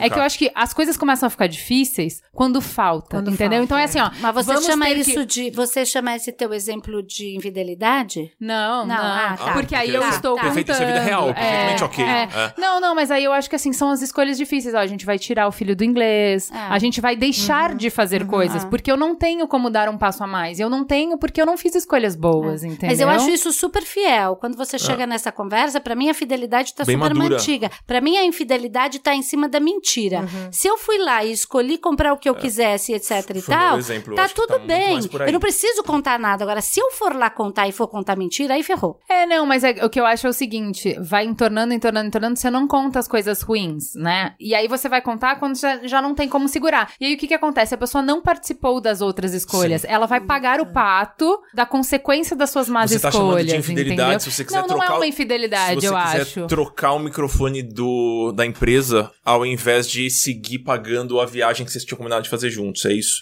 Você faz não, uma opção pessoal. Não. Eu não acho que essa foi. Essa, o meu caso não é de infidelidade, uhum. né? Acho que você está falando de decepção, Mas, de é, decepção em relação ao projeto comum. A infidelidade, ela passa por você achar que o outro não precisa saber das coisas. Aqui, o meu caso não era um caso de infidelidade, mas é um caso de você assumir que tudo bem que é seu dinheiro, mas as suas escolhas interferem, Interfere na vida da família. Então casal. você sim presta é. contas, é. E não é só de gasto. Pensa você empregada num lugar, CLT, e você vai arrumando encrenca dentro da empresa, brigando Isso, com todo mundo, puta, é chegando num momento onde você sabe que você tá te bloqueando de ganhar mais, de ser promovido ou até de ser mandado embora. Você pode ou não discutir isso em casa. Se você tiver uma boa relação e alguém com que você gosta de conversar, o normal seria que ele se se uma hora você for mandado embora, ele já tá na expectativa de que isso ia acontecer. Mas tem gente que não conversa nada. É verdade. Então não, Não, é, é- só em gasto, né? Eu, eu passei por isso, Boa. tipo, estou infeliz no trabalho, não estou gostando, quero sair. E a, e a primeira reação da minha mulher, e está certíssima, mostrando que ela é uma pessoa responsável, assim, peraí, usa o boleto. Então, tá, vamos ver. Mas por outro lado, tá, tô te ouvindo, vamos ver, vai, vai por aqui, vai por ali. Então, assim, demorou meses para eu tomar a decisão, mas a decisão foi tomada em conjunto, até para eu poder, famoso, jogar na cara depois, mas você deixou eu sair. mas assim, é, é, é isso, é ter, ter essa. É, é, porque junto, assim, é é, é que eu acho que é isso, isso que eu quis dizer, que assim, você poderia olhar pra isso como assim, é meu emprego e eu escolho. E não é, entendeu? Eu Quando podia você virar e falar um assim: é o meu emprego, eu família, escolho, e isso. você é dona de casa e você não bota dinheiro dentro desta Isso, merda. Não, assim, exatamente. é um projeto conjunto, É cara. aí. Vamos lá. É isso que eu eu quero tive, dizer. Eu tive uma experiência assim com o meu, com o meu segundo marido, né? Vai passando os mamilos e vai mais maridos.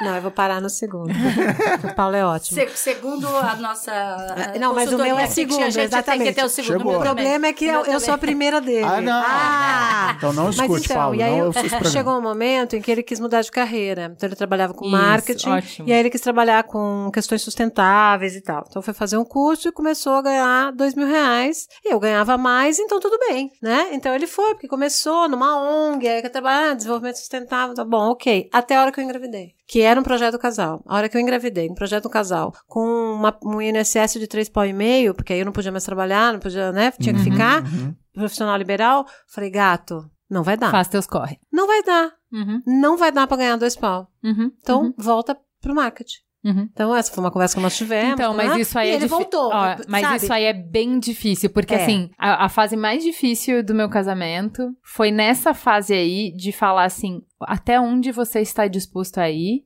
por essa família. Uhum. Então, assim, na hora que a conta apertou e que eu tava fazendo, tava na agência, tava fazendo freela e tava. Eu olhava pra ele e falava assim: você tá disposto a sair do B9 e a voltar pra agência por causa dessa família? Uhum. Porque a gente, sei lá, precisa chegar em 5 todo mês. E eu tô colocando, sei lá, X.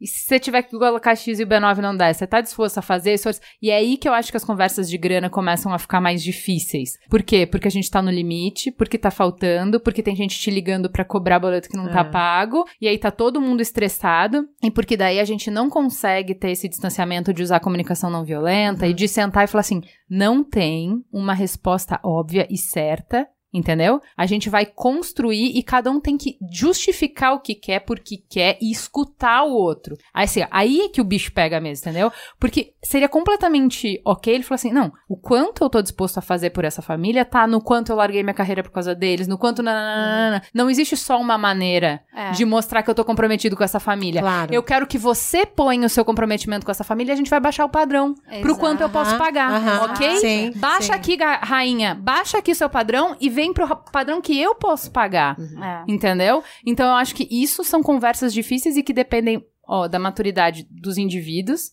e da maturidade do casal, porque eu acho que assim, todo casal em, em momentos diferentes isso oscila, existem também relações de poder dentro do casal, Sim, certo? Claro. E aí, quem tá podendo mais naquele momento vai falar mais grosso e vai falar mais alto, como se a, a sua visão Fosse a única Fosse e a a certa. única e a É, certa. E alguém que já foi citado dado aqui de que não sei quantos por cento dos casamentos acontece por causa de dinheiro. Acho que essa história que você contou é uma ótima, que pra mim o dinheiro é só o fam- a famosa gota d'água, assim. E aquela vez que eu tive que não sei o que, que tem nada a ver com dinheiro, que eu tive É, que atorar é. sua mãe, que eu abri mão, né? Eu abri mão, abri mão, abri mão. Agora você quer, também não vou abrir mão porra nenhuma, o dinheiro é meu e tchau. Então, assim, acho que a- o dinheiro tem esse peso que acaba catalisando essas coisas, mas aí se chamou de maturidade do casal. Tem que as tretas anteriores, se as tretas anteriores não foram bem resolvidas, É. a treta Vai- do a dinheiro treta maior, vai. é.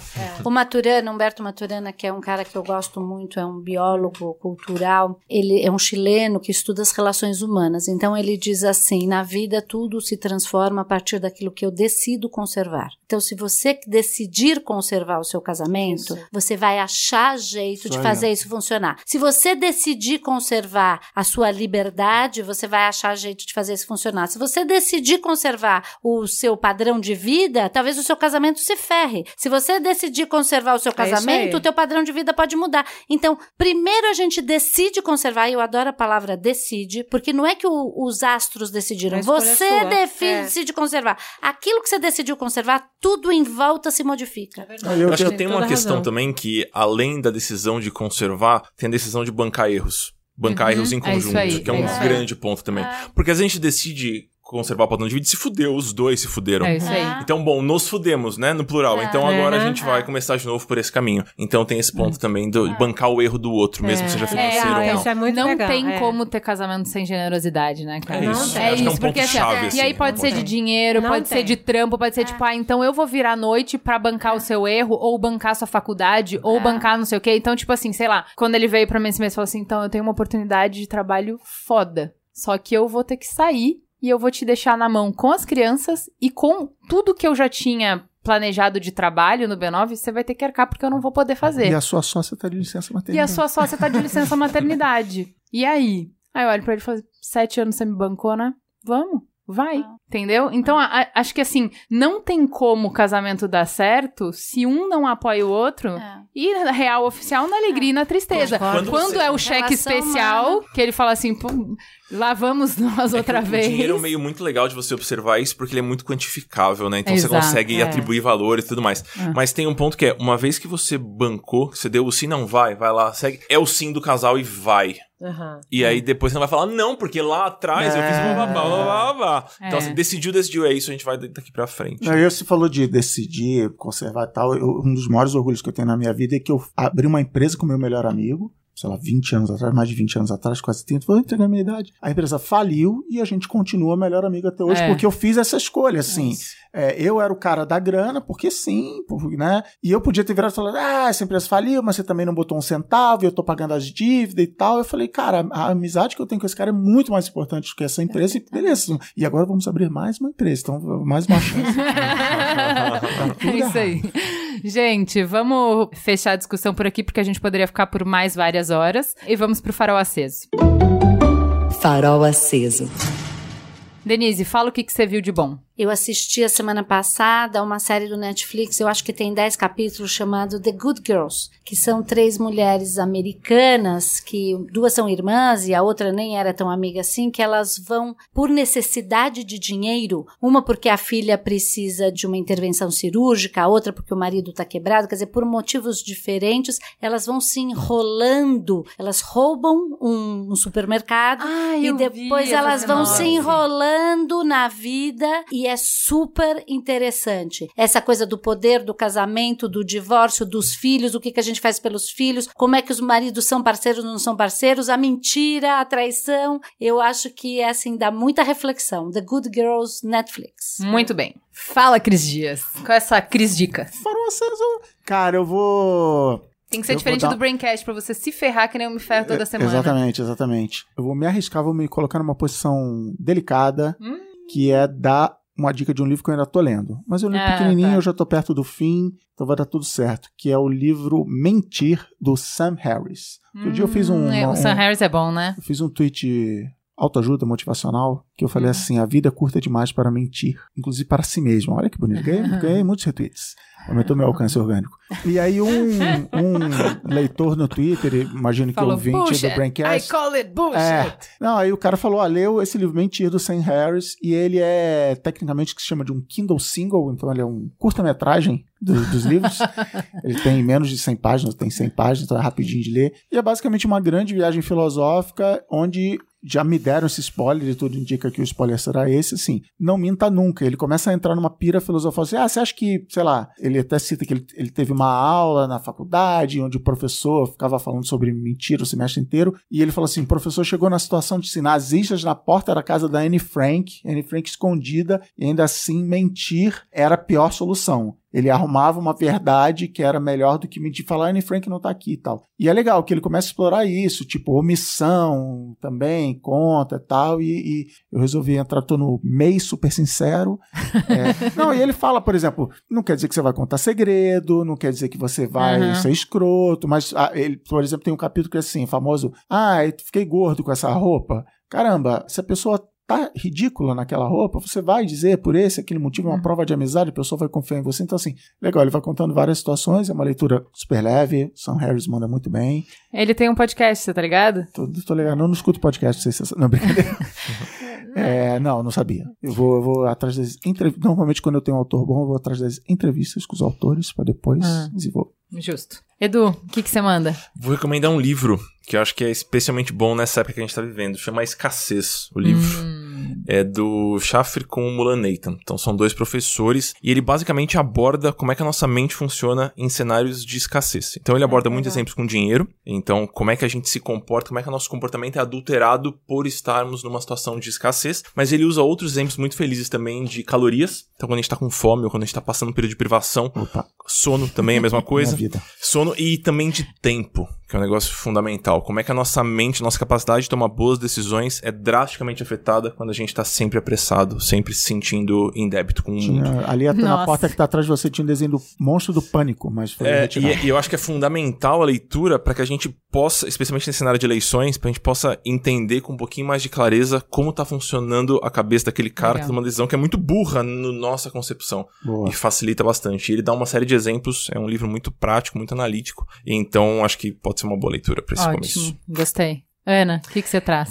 Eu tô assistindo A Casa das Flores, Netflix mexicana barato, uma comédia com humor negro, que fala de uma família toda que vive dessa floricultura e aí vai rolar de tudo. Tem a questão do dinheiro, tem a questão da transexualidade, da homofetividade, da rivalidade fraterna, da infidelidade conjugal, tudo aquilo que é o que eu mais gosto, né, nessa coisa das relações humanas e é de uma maneira, traz de uma maneira leve. Então é para quem quiser se divertir, assistir uma coisa leve ao mesmo tempo que toca em pontos interessantes aí das relações humanas.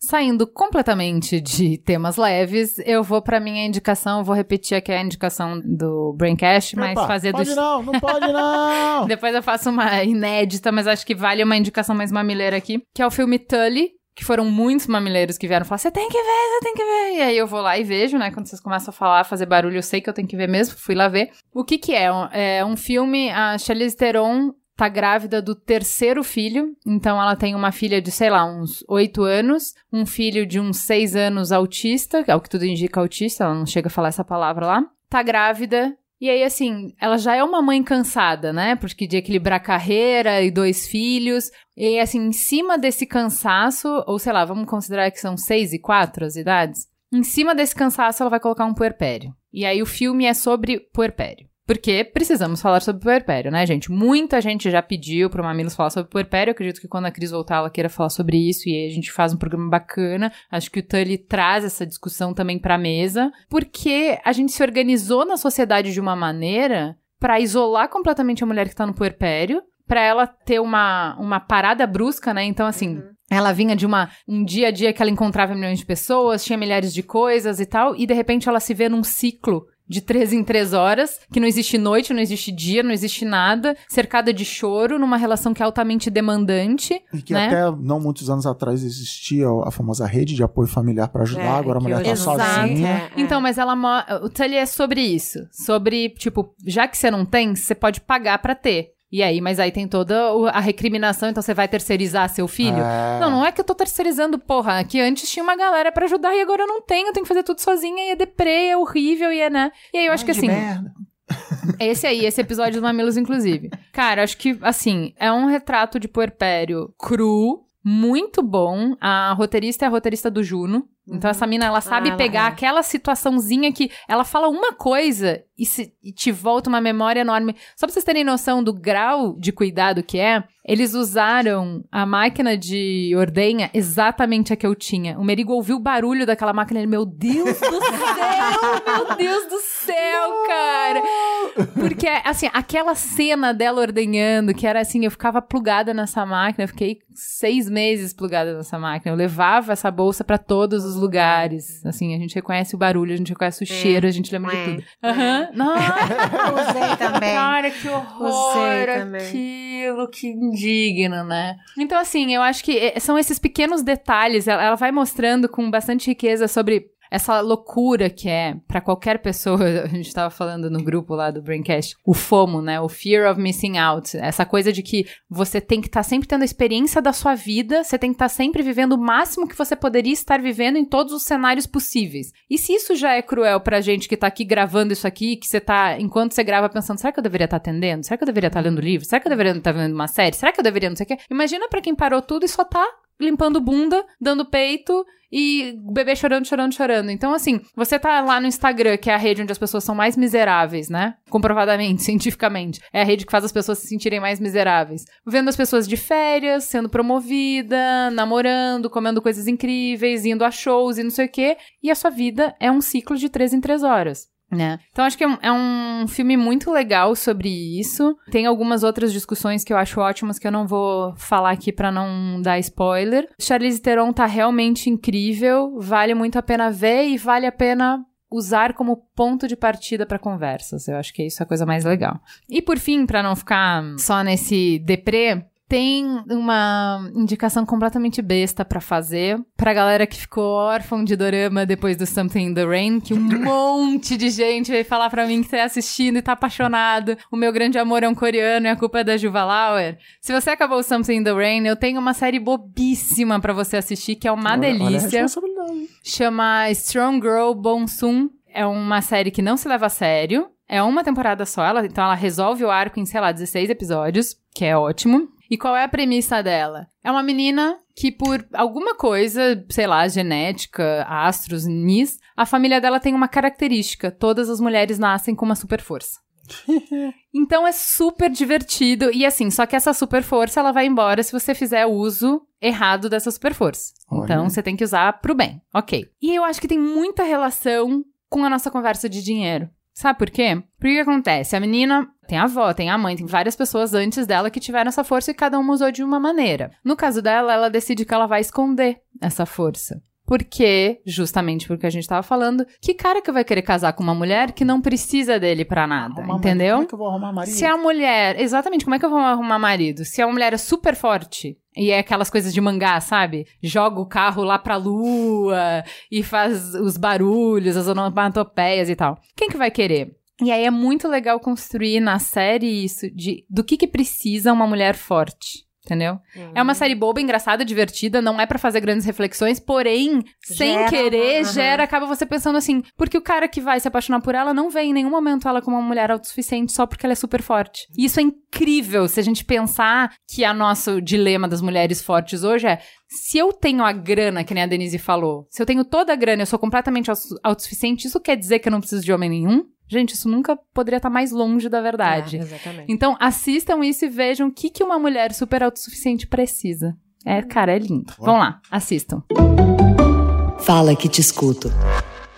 E antes de ir embora, vamos pro Fala que eu discuto. Gente, nessa semana a gente descobriu que falar sobre ciência é treta, viu? E das boas. A gente recebeu algumas críticas de ouvintes, muitos do ramo, que apontaram dados, trechos e abordagens que eles não curtiram ou que deveriam ter sido melhor explorados. Claro que a gente continua recebendo ainda muitas e muitas mensagens sobre o último podcast que tratou do tema do aborto. Muita gente, a maior parte das pessoas, incomodadíssima com o momento da discussão que o Francisco me pergunta se eu amo meus filhos. Eu acho importante gente falar, eu fui respondendo um por um, mas acho legal responder aqui nesse espaço de construção de comunidade, que isso é uma das grandes razões para a gente fazer o Mamilos, a gravação do Mamilos ao vivo. Existe um preço a se pagar por isso, a gente perde muito de diversidade, né? Então a gente poderia ter muito mais sotaques, a gente poderia ter acesso a muito mais gente se a gente gravasse via Skype, isso é óbvio. Existe uma limitação muito grande quando a gente fala que para gravar aqui tem que ser na mesa, tem que ser ao vivo, mas é isso que é, a gente acredita que é um valor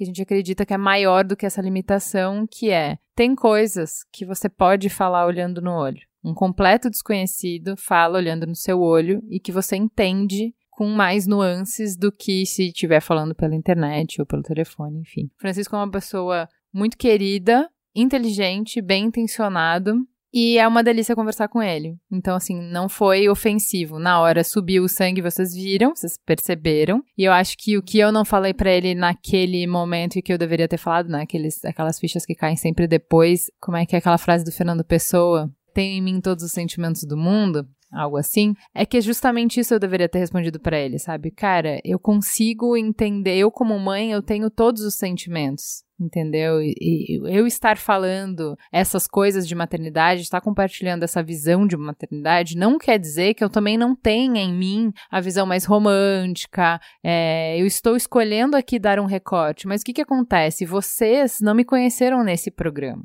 Vocês já me conheceram mãe, mãe de merda, vocês já me conheceram ouvindo um monte de história fofinha dos meus filhos. Tudo que eu falo tem um background para vocês. E para ele não tinha, né? E para as pessoas que chegaram na discussão ele não tinha. Então, assim, eu também entendo. Teve alguém que comentou que eu achei interessante, falou assim, pô, que para quem tem a visão romântica da maternidade, que é uma visão possível e ok, válida, né? Falar que é parasitose não é uma abordagem mamileira, entendeu? Porque afasta, porque essa pessoa vai escutar e vai falar, puta, eu não tenho nada a ver com essa mina, ela não tem nada para me falar, não tem nada de útil que eu possa pegar dela, entendeu? Então, é uma palavra que vocês entenderam dentro do contexto de que me conhecem, mas que afasta as pessoas. Então é isso. Para manter o clima quentinho, a gente vai destacar agora alguns recortes do pessoal que gastou seu tempo para entrar em contato com mamilos que a gente ama, você sabe. Então, a cientista brasileira Tatiana Santos vive nos Estados Unidos e nos escreveu um e-mail sentido para dividir um pouco as agruras de não se sentir segura para voltar para o Brasil pelo momento crítico do país e a tesourada aplicada nos recursos para pesquisa. Ela tinha planos de voltar nesse momento para cá, mas escolheu fazer o pós-doutorado lá mesmo por conta desse cenário de desalento. De forma muito elegante e construtiva, Tatiana criticou o enfoque dado na maior parte do tempo do programa 157. Para ela, o grande distanciamento da ciência de quem não faz ciência é a falta de exemplos práticos da aplicação na vida real e a falta de diversidade dentro da academia que não espelha a população. A nossa ouvinte parte do fato de que ciência nunca tem destaque e importância na imprensa brasileira. E aí vem o Mamilos dizer: ah, a gente vai colocar os cientistas na roda, a gente vai mostrar para os nossos ouvintes como é a ciência no Brasil. E nesse dia que a gente tem duas horas inteiras para mostrar e discutir a importância da ciência, a gente gasta grande parte desse tempo justamente discutindo os problemas de universidade pública no Brasil, de falta de investimento privado em pesquisa, dos marcadores da CAPES, etc. Claro, são tópicos relevantes, devem estar nos debates voltados à implementação de novas políticas e regulamentações, mas, ao ver dela, não adianta falar de férias enquanto a gente está morrendo na UTI. E o que nos mata, o que realmente mata a ciência é a nossa falta de conexão com as necessidades da população brasileira, é a nossa falta de comunicação. Que ficou muito claro no programa. A gente não sabe bem o que falar, a gente roda em círculos em volta dos problemas que nos cercam há anos. O programa deixou claro para mim que está mais do que na hora da gente colocar o nosso bloco na rua. A gente precisa mostrar a necessidade da ciência em cada minuto que temos disponível em qualquer mídia de longo alcance. Ela ainda questionou o lugar de fala dos entrevistados, porque incomodou o fato da ciência ser algo permeável na sociedade brasileira, com perfis simétricos e oriundos, em sua maioria, de lugares de privilégios. Achei a conversa sobre internalização das universidades e centros de pesquisas muito polarizada e cheia de opiniões pessoais de pesquisadores lotados em grandes centros e com abundância de recursos. A academia não tem, nem de longe, uma representação da diversidade da população brasileira no seu corpo docente e discente. A internalização das universidades representa essa chance valiosíssima de levar a ciência ciência a todos os cantos do Brasil, de trazer o povo para a universidade, de tornar possível que novas gerações em lugares considerados não desenvolvidos tenham acesso à educação de qualidade e, ainda mais importante, de estabelecer uma conexão com a população brasileira. É urgente que a gente tenha mais linhas de pesquisa no Brasil que atendam a sua população. Construir e manter uma universidade com pós-graduação em um lugar longínquo faz sim toda a diferença nesse processo de divulgação e popularização da ciência, tão importante para angariar e manter financiamento, seja público ou privado. Não vou negar que há enormes problemas hoje em se fazer ciência em regiões menos atendidas, mas se não nos aliarmos ao povo, se não trabalharmos para o povo, nós vamos morrer. A Tatiana desceu o sarrafo, abriu o coração e agora a gente tem aqui a missão de olhar para esse enfoque que ela propôs e, quem sabe, co-criar uma nova pauta sobre o tema e abrir escuta para essa nossa ouvinte. O ponto alto, para mim, foi a maravilhosa leitura do trecho do livro do Carl Sagan, que, no meu ver, salvou os ouvintes leigos de acabarem o programa sem se questionar sobre a importância da ciência. Ela termina um e-mail assim. O Reginaldo Demarque da Rocha é professor universitário e pesquisador escreveu para apontar questões que o deixaram incomodado. Nas palavras dele, Reginaldo avisa que veio para trazer discórdia e pontou alguns tópicos que a gente vai deixar aqui mais para reflexão. Ele concorda que uma das soluções para a falta de recursos seria permitir a participação de incentivos financeiros privados, mas ele acha que a questão não é tão simples. A visão apresentada pelos convidados é um pouco romântica. Existem muitos grupos dentro da universidade que querem fazer disso um balcão de negócios, Poucos têm interesse em trazer esses recursos para financiar pesquisa de qualidade. Os próprios cursos pagos dentro das universidades refletem isso. Vemos verdadeiras máquinas de gerar dinheiro para fins pessoais e nenhum recurso indo para as áreas de pesquisa. Além disso, deve-se ter muito cuidado para que esse tipo de fomento não direcione a pesquisa. Portanto, na minha visão, esse é um tema muito delicado que exige um debate grande, não podendo se reduzir jamais a simplesmente passar a permitir que empresas financiem pesquisa, principalmente quando a gente vê no nosso país um movimento muito forte de privatização e mercantilização do ensino superior. O Luiz Felipe nos escreveu e comentou muitos temas e podcasts diferentes. Ele falou sobre aborto, empatia, pesquisa científica. Sobre o episódio de pesquisa, ele propõe uma metáfora e diz que acompanha o tema da ciência porque o irmão dele é doutorando. Perceba uma dinâmica na outra mão se imaginarmos essa relação de mão dupla entre pesquisa pura e aplicada como mestrado. Um tanto curiosa entre a pesquisa de base e aplicada. Uma vez que a pesquisa aplicada dá entornos, isso abre caminho para a pesquisa pura explorar além das fronteiras. No caso do meu irmão, por exemplo, ele está num centro de pesquisa estabelecido em pecuária bovina. Contudo, ele trabalha explorando novas fronteiras com equinos, o que só é possível graças à reputação já adquirida na seara aplicada. O professor e pesquisador acadêmico Nathan Cirino ficou bravo ao ouvir a frase do que professor não é pesquisador, é gestor. Isso me incomodou bastante. Sou professor da UFCG, na Paraíba, e posso garantir que uma das únicas formas de ser pesquisador de carreira no Brasil é sendo professor. Ser pesquisador eventual de mestrado e doutorado não é carreira. São os professores que mantêm esse ritmo de pesquisa que temos, embora ainda muito tímido. Os pilares da universidade são ensino, pesquisa e extensão. Na verdade, se os professores que vocês conhecem se apoiam em apenas um dos três, o problema é do profissional de referência. Vamos valorizar quem ainda faz ciência nesse país. Pelo Twitter, a Kate diz que se incomodou com a visão de que a ciência tem que ser lucrativa. Eu tenho mestrado em História e pretendo fazer seleção para o doutorado esse ano. Senti muita falta de um recorte da pesquisa na área de humanas. Algumas falas dos convidados me deixaram muito incomodada com essa visão de que ciência tem que ser lucrativa. Gente, sobre essa treta de humanas e exatas, Vou falar para vocês que apesar de ser super comum no Twitter e eu já ter brincado várias vezes com isso e vários convidados quando vieram aqui já fizeram essa piadinha e tal, juro que na hora de montar a pauta e pensar nas diferentes abordagens e tal, a gente nem passou pela cabeça isso. Foi falha nossa assim total. Não vou nem dizer que a gente tentou pegar alguém de humanas e não veio, como é o caso várias vezes e tal. A gente nem sempre coloca no ar o programa que a gente sonhou em fazer, mas sim o que tá ao nosso alcance dentro desse prazo. Mas realmente nessa comeu uma mosca, gente. A gente não imaginou imaginou que alguém de humanas ia ter um outro recorte. Mas é isso, assim, quando a gente montou a pauta, a gente montou uma pauta bem comemorativa à ciência do Brasil, não ia ter tanta polêmica. E o programa é resultado da conversa que se gerou na mesa, né? E a conversa foi para outro lado, foi para outro caminho. Eu realmente fiquei surpresa com o resultado, tal, não, não era exatamente por esse ângulo que a gente tinha pensado, mas eu achei que a discussão foi bem rica, assim, na mesa. Eu achei que foi interessante. Temos um programa, Cris Dias? Temos um programa. Fica gostosa a sensação de aprender um pouco mais sobre dinheiro e relacionamentos. Até a próxima semana.